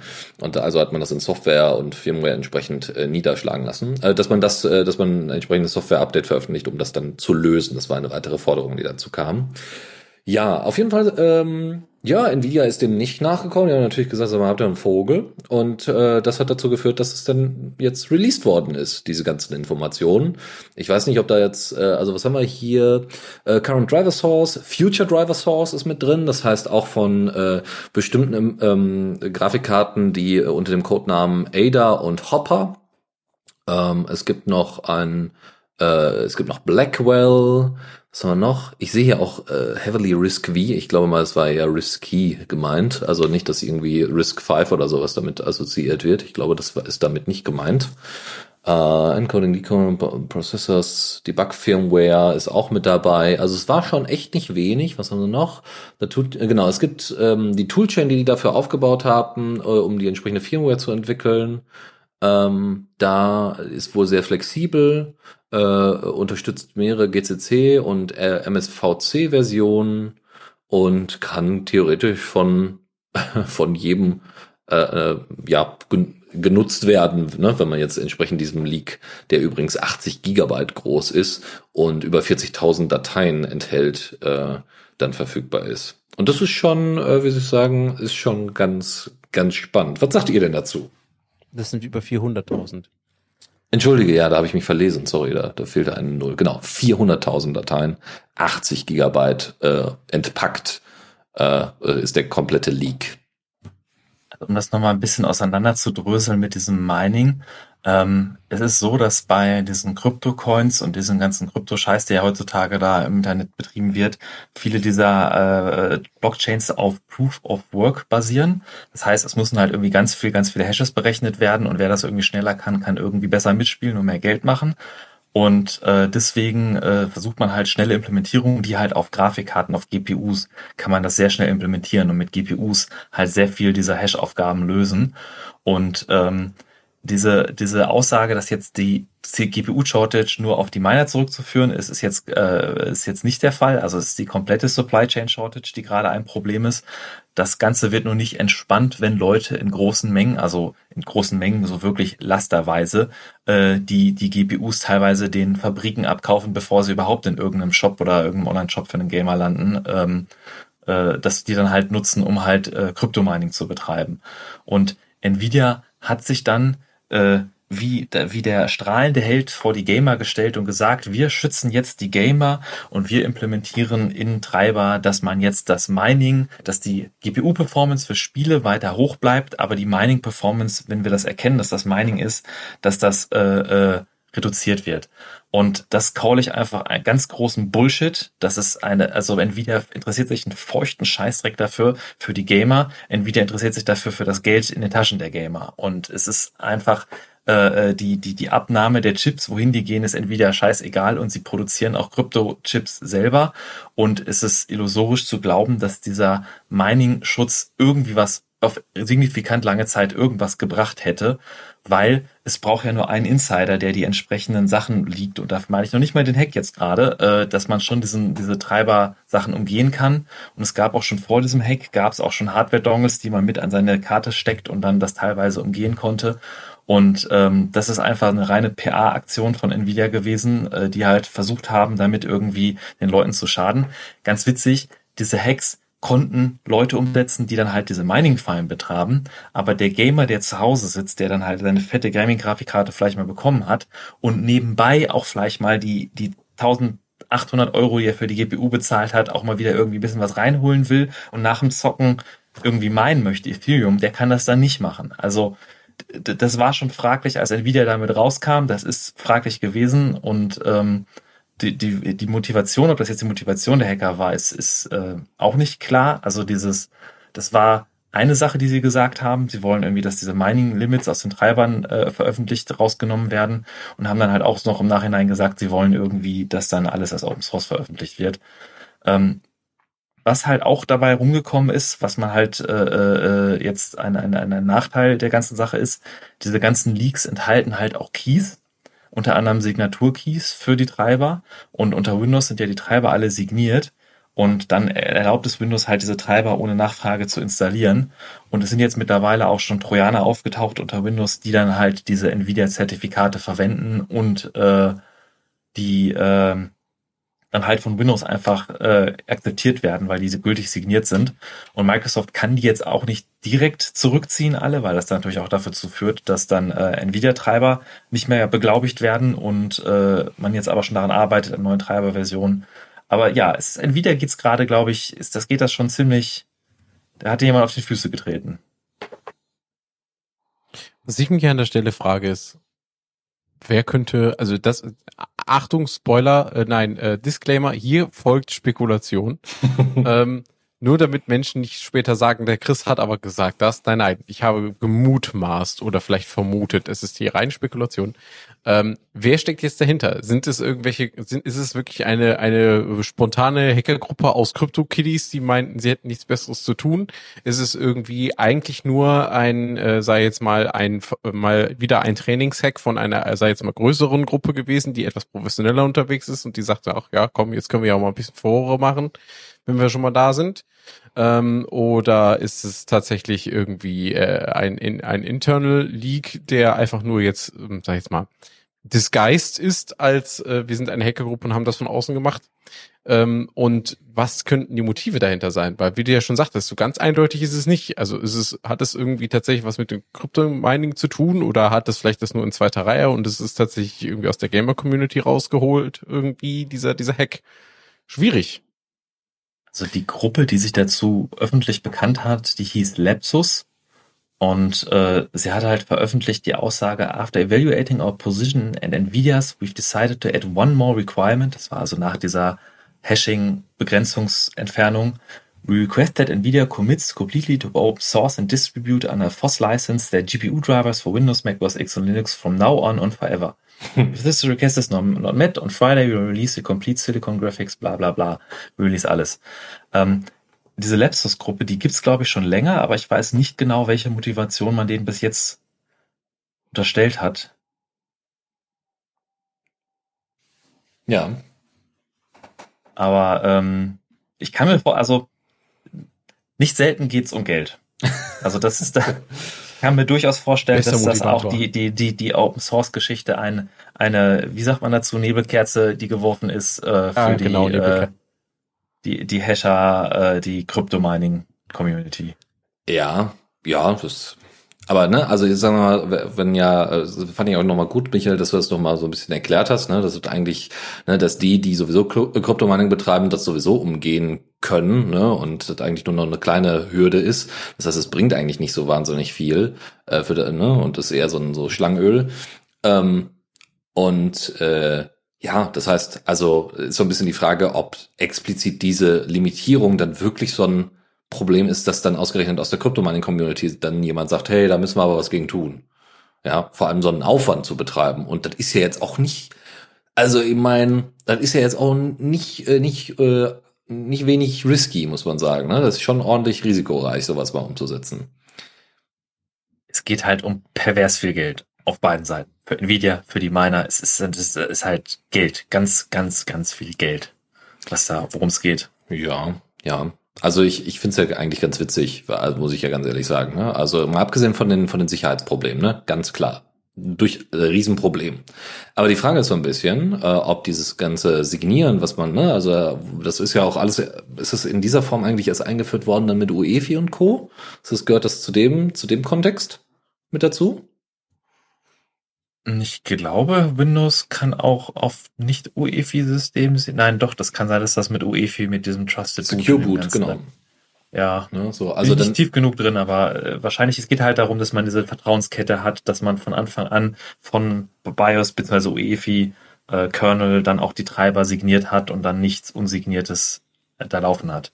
Genau, und das war ja auch schon eine Hürde, äh, irgendwie an, an vielen Stellen Linux auf den äh, Geräten zum Laufen zu kriegen und so. Oh ja. Und, da, ne, und auch der ganze DRM-Scheiß, ne? Also teilweise ist ja bis in die Hardware runter dann DRM-Kram drin mit irgendwelchen Signaturen und Blobs und so weiter, alles verpackt. Ja, so, und das ist ja jetzt, hat sich ja jetzt erledigt. Was übrigens auch ganz witzig ist, was theoretisch jetzt möglich wäre, ist, man guckt sich den Dump an und dann kann man ja, oh, wie, äh, vielleicht könnt ihr mir da helfen. Ähm, es gibt ja ein Verfahren, mit dem es möglich ist, dass einer den Quellcode liest, auch wenn es gar nicht dürfte. Also, also auch wenn er, ne, so, also einer den Quellcode liest und der andere die Implementation dafür schreibt. Ne? Also äh, der dann, ne, also dass man äh, quasi, wie heißt das denn nochmal? Ich komme gerade nicht drauf. Es gibt einen Begriff dafür, wie man quasi Reverse Engineering damit umsetzen kann. Meinst du Clean Room Reverse Engineering? Ich glaube, das ist es, ja. Ich glaube, das ist es, genau. Aber bei Clean Room Reverse Engineering darfst du keinen Quellcode lesen, meine ich. Clean Room heißt, du hast keine Informationen über die Implementation, sondern du, du guckst einfach nur an, wie es sich verhält und baust etwas, was sich gleich verhält. Ja, aber war das nicht das so, dass, dieser, es, dass es da, da zwei, zwei Grenzen gab? Also einer macht Reverse Engineering und der andere implementiert das dann quasi neu und dadurch, dass es halt zwei Personen sind, äh, ist das kein Problem, weil du nicht beides gleichzeitig machst? Also das rechtliche Problem ist, dass du quasi Intellectual Property von einer anderen Firma verwendest, um deinen Nachbau zu implementieren. Das heißt, du musst halt sicherstellen, dass der Nachbau nicht in irgendeiner Art und Weise Intellectual Property von dem Originalprodukt verwendet. Mhm. Wenn du halt Zugriff auf Quellcode in irgendeiner Form hast, würde ich das als verletzt sehen und glaube ich nicht als rechtlich okay. Ja, sagen wir mal so, es kann ja rein zufällig so größere Probleme, äh, die es vielleicht mal gibt in, in, der, in den UFO-Treibern, dann plötzlich lösen oder den richtigen Hinweis geben, wenn man dann mal den Quellcode reinguckt. Aber ja, natürlich ist es dann ein Copyright-Problem. Auch. Das ist ganz klar, dass das jetzt auch nicht nur die, die Open Source Entwickler lesen werden, das werden auch alle Konkurrenten werden sich die Dinger durchlesen ja, und intern absolut. durchnodeln. Das ist, da muss man sich keinen vormachen. Vor allem die neuen Implementationen. Also AMD hat, glaube ich, also das finde ich ja sowieso ganz spannend, weil AMD hat ja einen Open Source Treiber, zumindest unter Linux. Ich weiß gar nicht, wie das unter, unter Windows läuft oder so. Ähm, da, die arbeiten ja dran, Intel ja auch und so. Äh, da ist Nvidia nur der, der einzige störrische Bock, der das nicht, der das nicht mitbringt. Ne? Es kommt ja noch hinzu, dass es nicht nur die Treiber waren, sondern tatsächlich auch Hardware-Design-Files und so ein Quatsch. Das ist ja, ja, ja da, war, härter, ne? da war ordentlich Kram dabei. Ja, ich bin mal gespannt, was für Blüten das so trägt. Vielleicht äh, kann das ja tatsächlich ähm, also bei aller Negativität, was, was Sicherheitslücken angeht, ne, das, das ist vollkommen, das ist durchaus ein Problem. Aber vielleicht hat ja gerade dieses Auf, also auch, ne, unabhängig jetzt davon, ob es kriminell oder sonst irgendwas ist, aber vielleicht hat das ja eine Möglichkeit, äh, vielleicht auch schon, also so ein, so, äh, Nvidia ist ja kein, kein Block, ist ja kein, kein, wie soll ich sagen, ist ja kein, so eine Organisation grundsätzlich, alle Organisationen bestehen ja aus mehreren Personen. Und möglicherweise, ne, dass die Führung und das irgendwie, weiß ich nicht, das mittlere Management sagt, ah, nee, da müssen wir alles irgendwie lizenzieren und schützen und Copyright und bla, da müssen wir Leute verfolgen und was weiß ich nicht. Aber es kann ja und es gibt ja auch in Unternehmen, die da deutlich restriktiver an vielen Stellen sind, in gewissen Abteilungen doch eine gewisse Offenheit gegenüber Open Source. Ob das jetzt bei Nvidia ist, kann ich nicht sagen.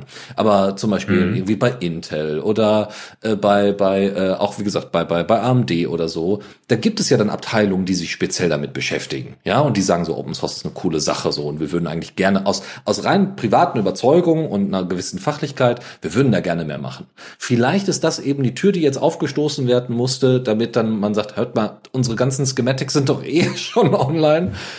Macht das jetzt noch so einen riesen Unterschied? Ja, so, also die werden natürlich mit allen polizeilichen Maßnahmen da hinter den Hackern hinterher sein, ganz klar. Ne? Das wird auf jeden Fall kommen.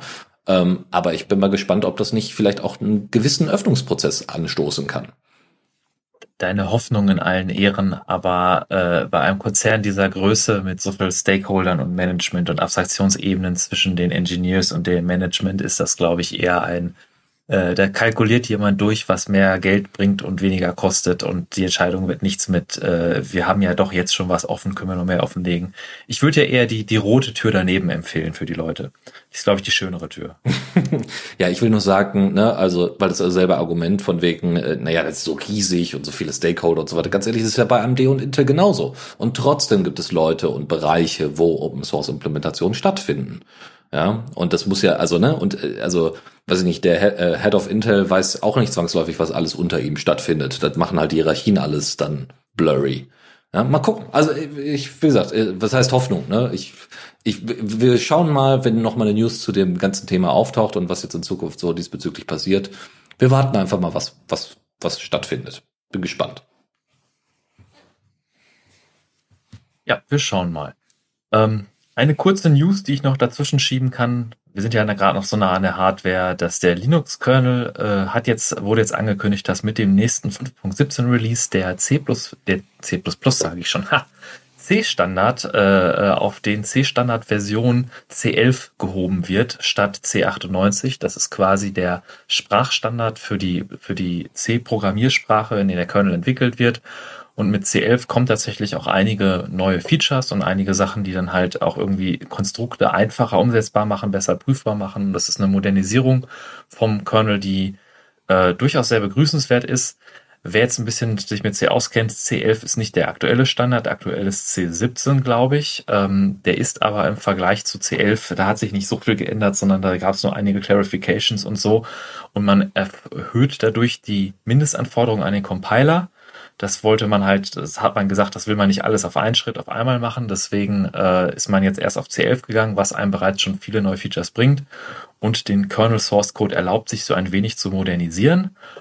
Und vielleicht in ein paar, ja, ein paar Jahren wäre ein bisschen zu früh gegriffen, aber vielleicht in einem Jahrzehnt das auch egal ist, weil dann alles in Rust geschrieben ist. ja, wir warten mal ab. Nochmal eine unschöne Sache, die auch nochmal mit Copyright und so weiter zusammenhängt. Ähm, und zwar vor dem Landgericht Hamburg äh, gab es eine Klage, oh. nämlich an Uberspace, dem Hoster, den vielleicht viele von euch kennen, der äh, unter anderem das Projekt YouTube DL oder die Webseite des, äh, des Projektes YouTube DL gehostet hat.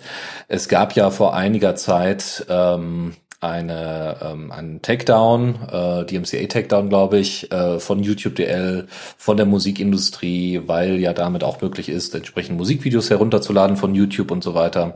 Und äh, GitHub, äh, also auf GitHub wurde verschwand dann auf einmal das Repo oder wurde gesperrt. So, und äh, da gab es ja dann schon einen riesen Aufruhr, es haben sich Forks gebildet und und und, ne, YouTube DL, DLP beispielsweise. Ähm, jetzt ist es so, dass äh, YouTube, äh, also dass, dass Uberspace halt auch angegangen ist, äh, auch angegangen worden ist und Uberspace jetzt entsprechend vertreten wird von der Gesellschaft für Freiheitsrechte äh, bezüglich dieser Klage vom Landgericht Hamburg. Das Landgericht Hamburg ist, glaube ich, auch genau das Gericht, was äh, sonst immer sehr, sehr, wie soll man sagen, sehr äh, Urheberrechts positiv entschieden hat und deswegen konnte man sich wohl da, äh, hat man sich wohl das kann Gericht ich, ausgewählt. Bitte. Kann, kann ich versuchen, das für dich mal zu formulieren? Das, das Land, auf die Gefahr hin, jetzt verklagt zu werden, das Landgericht Hamburg ist voller korrupter Arschlöcher. ja, okay.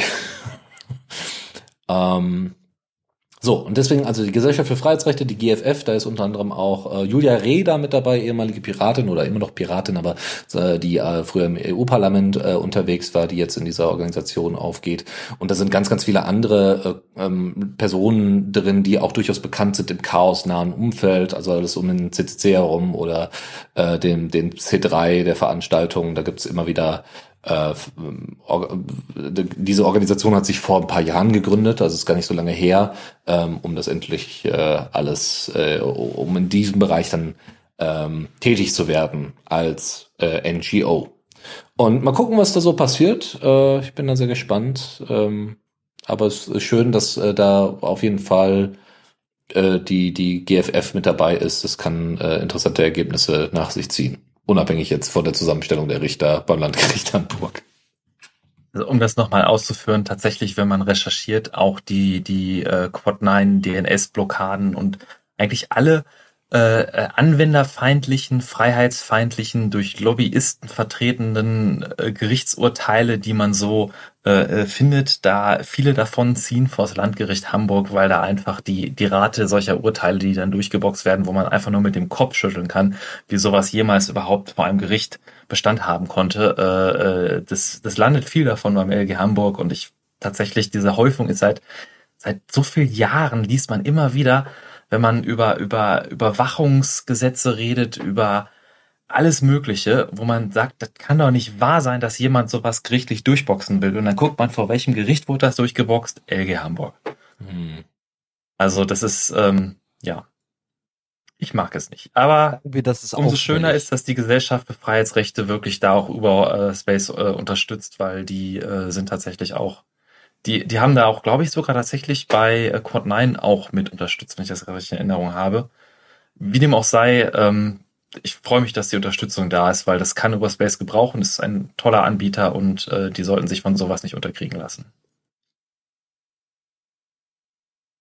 Und eine letzte Nachricht von dem Newsblog, die mit der ich die Kategorie zumachen würde, wäre eine neue Security-Lücke in Intel und ARM-Prozessoren.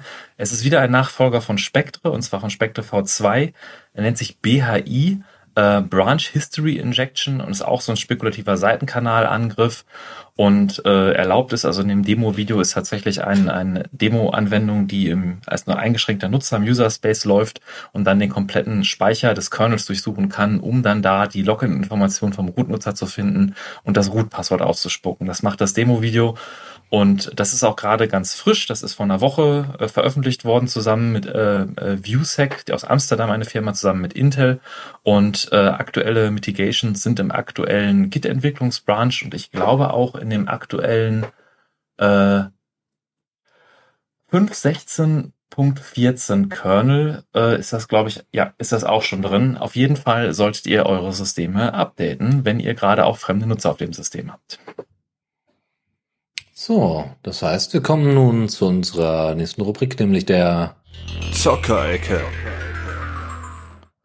So, und da haben wir erstmal die äh, allererste kleinste News, äh, die eigentlich auch ein bisschen traurig anmutet.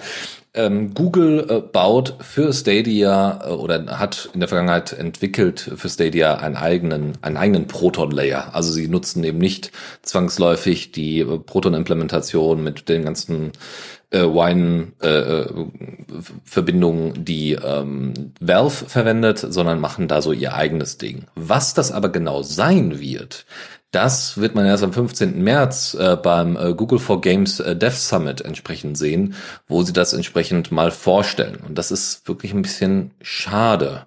Ähm, weil, äh, ne, wenn da mehrere, wenn da äh, gerade diese beiden äh, also gerade Google mit dem ganzen Gewicht sich dahinter stellen würde und auch noch Proton supporten äh, würde und äh, das, das mitnutzen könnte für Stadia, dann äh, also dann ist man so schnell bei, bei entsprechenden Kompatibilitäten für bestimmte Games und dann ist der Druck natürlich auch auf die Game-Entwickler entsprechend hoch, gerade bei den AAA-Games dann entsprechend hoch, dass das alles unter Linux läuft, weil Google nutzt nämlich auf äh, seinen Servern Debian Linux tatsächlich, äh, um, um die ganzen Games zum Laufen zu kriegen. Deswegen schauen wir mal. Bisher zeigt sich aber das äh, nicht, dass äh, das also das ist kein kein Valve, äh, was da was dahinter ist und was da benutzt worden ist. Ähm, ja, deswegen schauen wir mal. Okay, und dann kommen wir zu der eigentlich immer ersten Rubrik in der Zockerecke, nämlich This Month in Valorant. Ähm, und da habe ich jetzt diesmal auch ein paar mehr News dabei, nämlich anders als sonst, indem ich euch eben nur vorlese, was sich eigentlich im Game geändert hat, gibt es jetzt auch noch ein paar andere Neuigkeiten. Ähm, am 19. Februar wurde nämlich äh, relativ kurz nach unserer Sendung Version 0.12 veröffentlicht. Zu der Release-Party kamen 195 SpielerInnen auf den Server von der Valorant Entwickler-Community. Und außerdem hat sich Valorant für das Summer of Code Event beworben. Das heißt, es wurde vor kurzem ein GSOC Guide veröffentlicht. Perfekt also für Einsteiger und alte rostige Hasen, sich mit diesem äh, Rust Game mal näher zu beschäftigen, wenn man daran interessiert ist. Dort werden Mentoren und Mentorinnen genannt, die euch an die Hand nehmen, wenn ihr euch mit einem bestimmten Thema im Rahmen des GSOC beschäftigen wollt. Ähm, und äh, ja, da könnt ihr euch also genauer umschauen. Link dazu in unseren Show Notes. Und was außerdem noch eine Neuigkeit ist, Valorant ist jetzt auf Mastodon verfügbar und kann dort verfolgt werden. Äh, Mastodon ist ja die Activity Pub ja, der Activity Pub Klon von Twitter sagt man immer. Ähm, ich finde Mastodon ist einfach Mastodon, macht einige Dinge einfach komplett anders als Twitter und das ist auch gut so. Ähm, den Link zum Account auf mastodon.technology findet ihr ebenfalls bei uns in den Show Notes. Und natürlich gibt es auch ein paar kleine Neuerungen, aber im Rahmen dieser ganzen Änderungen nicht ganz so viele. Neu Programm sind äh, ein Verhaltensänderung von Herdentieren in Valoran, die sich nämlich jetzt tatsächlich einander verteidigen, wenn sie angegriffen werden. Vorher war das immer so, dieses so, hm, ja, eine Gruppe Pferde, gehe ich mal ein Pferd schlachten. Man schlachtet das Pferd und die anderen so, hm, ja, der war sowieso uncool, keine Ahnung, ist halt tot. Ähm, das ist jetzt anders. Äh, die äh, Pferde versuchen und Pferde beispielsweise, aber auch andere Tiere versuchen jetzt einander zu verteidigen. Das sieht auch dann sehr beeindruckend aus, wenn man plötzlich umkreist ist von wild gewordenen Viechern. Ist schon ganz witzig. Ähm, des Weiteren gibt es ja in Valorant schon seit einiger Zeit Haustiere und die kann man sich mit Hilfe einer eines ähm, Halsbandes dann auch ähm, ja an sich binden äh, das geht bisher nur mit neutralen Tieren, aber das Tolle daran ist, man kann sie auch inzwischen, wenn man kein Heiler ist, selbst heilen. Haustiere können nämlich nun, wenn man am Lagerfeuer entspannt mit ihnen chillt, äh, ebenfalls geheilt werden, so wie die, die Spielerfigur das tut. Ähm, des Weiteren gab es eine Überarbeitung des Platzierungsalgorithmus für Sites, also solche Sachen wie zum Beispiel die großen Bäume auf der Karte ähm, die sollen nun im Verhältnis zueinander und im Verhältnis zum Terrain geeigneter platziert werden. Das werde ich mir demnächst auf jeden Fall mal nochmal angucken. Ähm, bin ich sehr gespannt. Das war's aber auch schon zu Maloran und deswegen komme ich direkt zum nächsten. Äh, und zwar habe ich euch noch ein Projekt mitgebracht. Äh, Opmon Lazuli heißt es. Ein Pokémon-Klon in der Mache. Äh, Link findet ihr in den Show Notes. Was ist es genau? Es ist ein kompletter Rewrite eines älteren Projektes, das das bereits schon mal aufgegriffen hat. In Godot-Skript, also aufgrund der Godot-Engine. Ähm, ist ja, Split licensed unter der GPL V3 für den Source Code und CC by SA4 für das Artwork, ähm, also Creative Commons Lizenz. Ähm, bisher gibt es noch kein Binary Release, das ihr da spielen könnt. Also äh, es ist auch noch weit davon entfernt, spielbar zu sein. Der aktive Code kann nämlich mit der Godot Entwicklungsumgebung gestartet werden. Das habe ich mal aus Spaß an der Freude im Vorfeld der Sendung mal gemacht.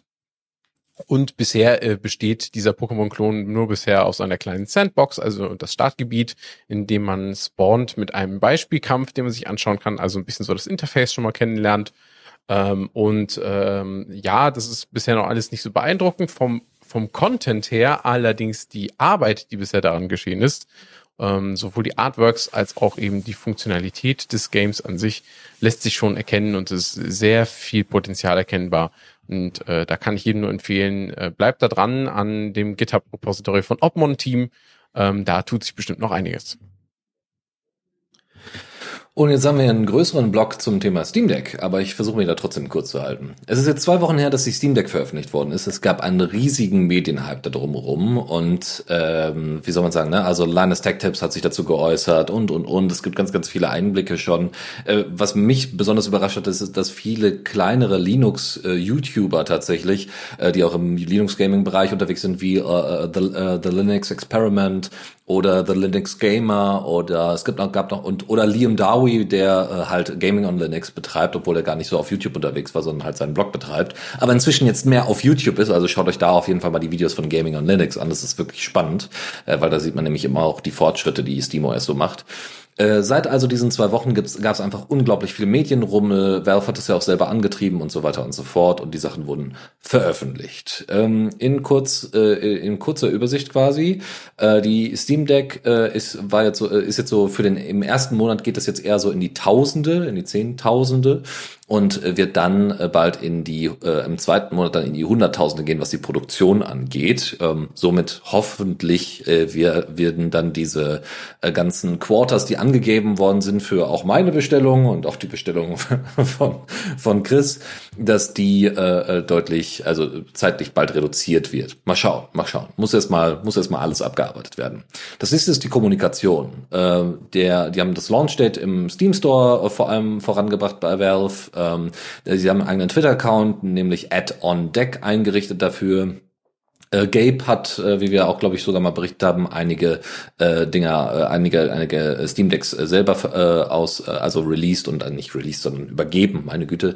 Steam Deck äh, ähm, und äh, auch in einem Interview gesagt, dass Steam Deck kein einmaliges Experiment sein wird, sondern der Erfolg, den da so recht gibt und vor allem die dritte Version unglaublich oft gekauft worden ist, äh, was äh, sie nicht gedacht hätten bei dem Preis, der noch mal ein bisschen höher liegt als die 400, 450 Euro, die ähm, die äh, günstigste Version bietet. Dann sehr, sehr viele Entwickler sind äh, direkt äh, zu Beginn mit an Bord gewesen, unter anderem äh, die Entwickler von Albion Online, Factorio, äh, The Long Dark, Terraria, Slay the Spire, Valheim, äh, über das wir auch schon oft gesprochen haben, Oxygen Not Included, Tracks, Simple Planes, One Deck Dungeon und Apex Legends, was die Entwickler waren, also EA und so weiter, ähm, von einem der Spiele, die am meisten gespielt worden sind, wo das nie funktioniert hatte, primär äh, vor Proton und jetzt halt rund läuft auf der Steam Deck.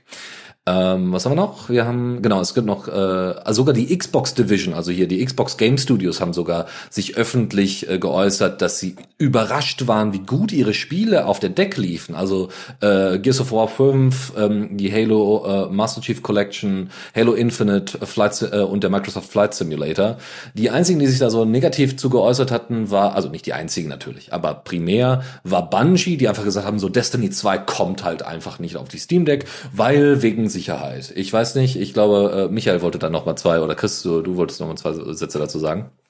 Äh, mich, Michael, ja, glaube ich.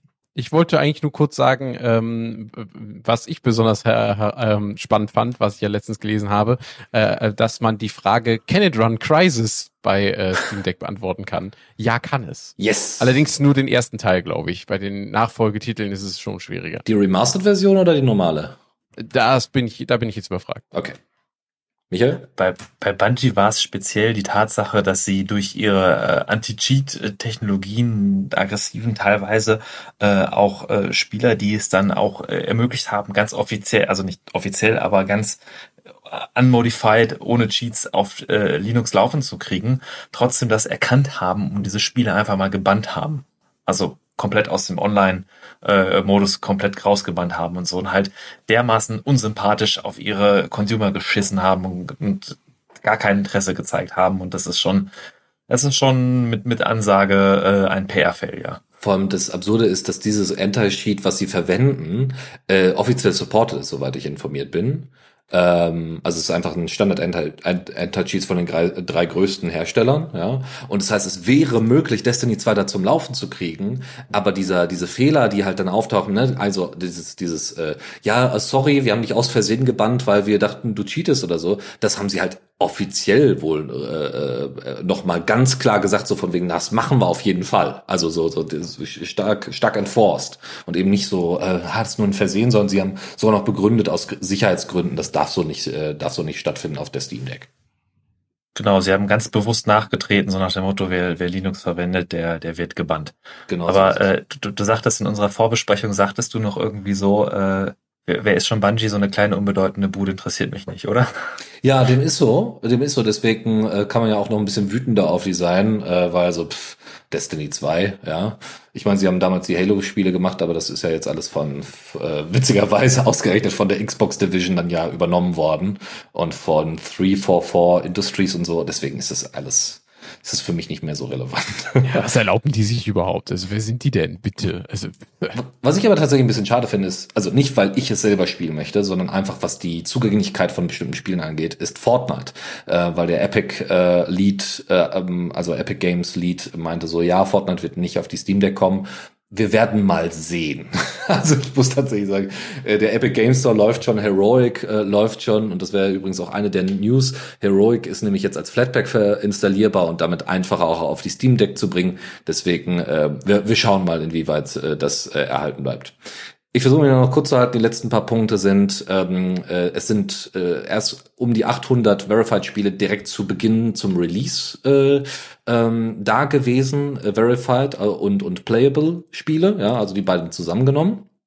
Äh, sind erst äh, da gewesen 800 Stück. Jetzt sind wir schon bei 1400 knapp. So, also das heißt, es geht auch in rasender Geschwindigkeit jetzt nach und nach die einzelnen Spiele durch. Und das sind ja alles nur die Spiele, die offiziell dann verified sind. Auch da gab es natürlich immer mal wieder Probleme, dass einige zwar diese Verification hatten, aber trotzdem nicht funktioniert haben. Auf der anderen Seite gibt es unglaublich viele Spiele in der in der Library von Steam, die halt trotzdem einfach so out of the box halt mit Proton funktionieren, ja, die halt nur einfach noch keinen Haken haben. Wir warten mal ab.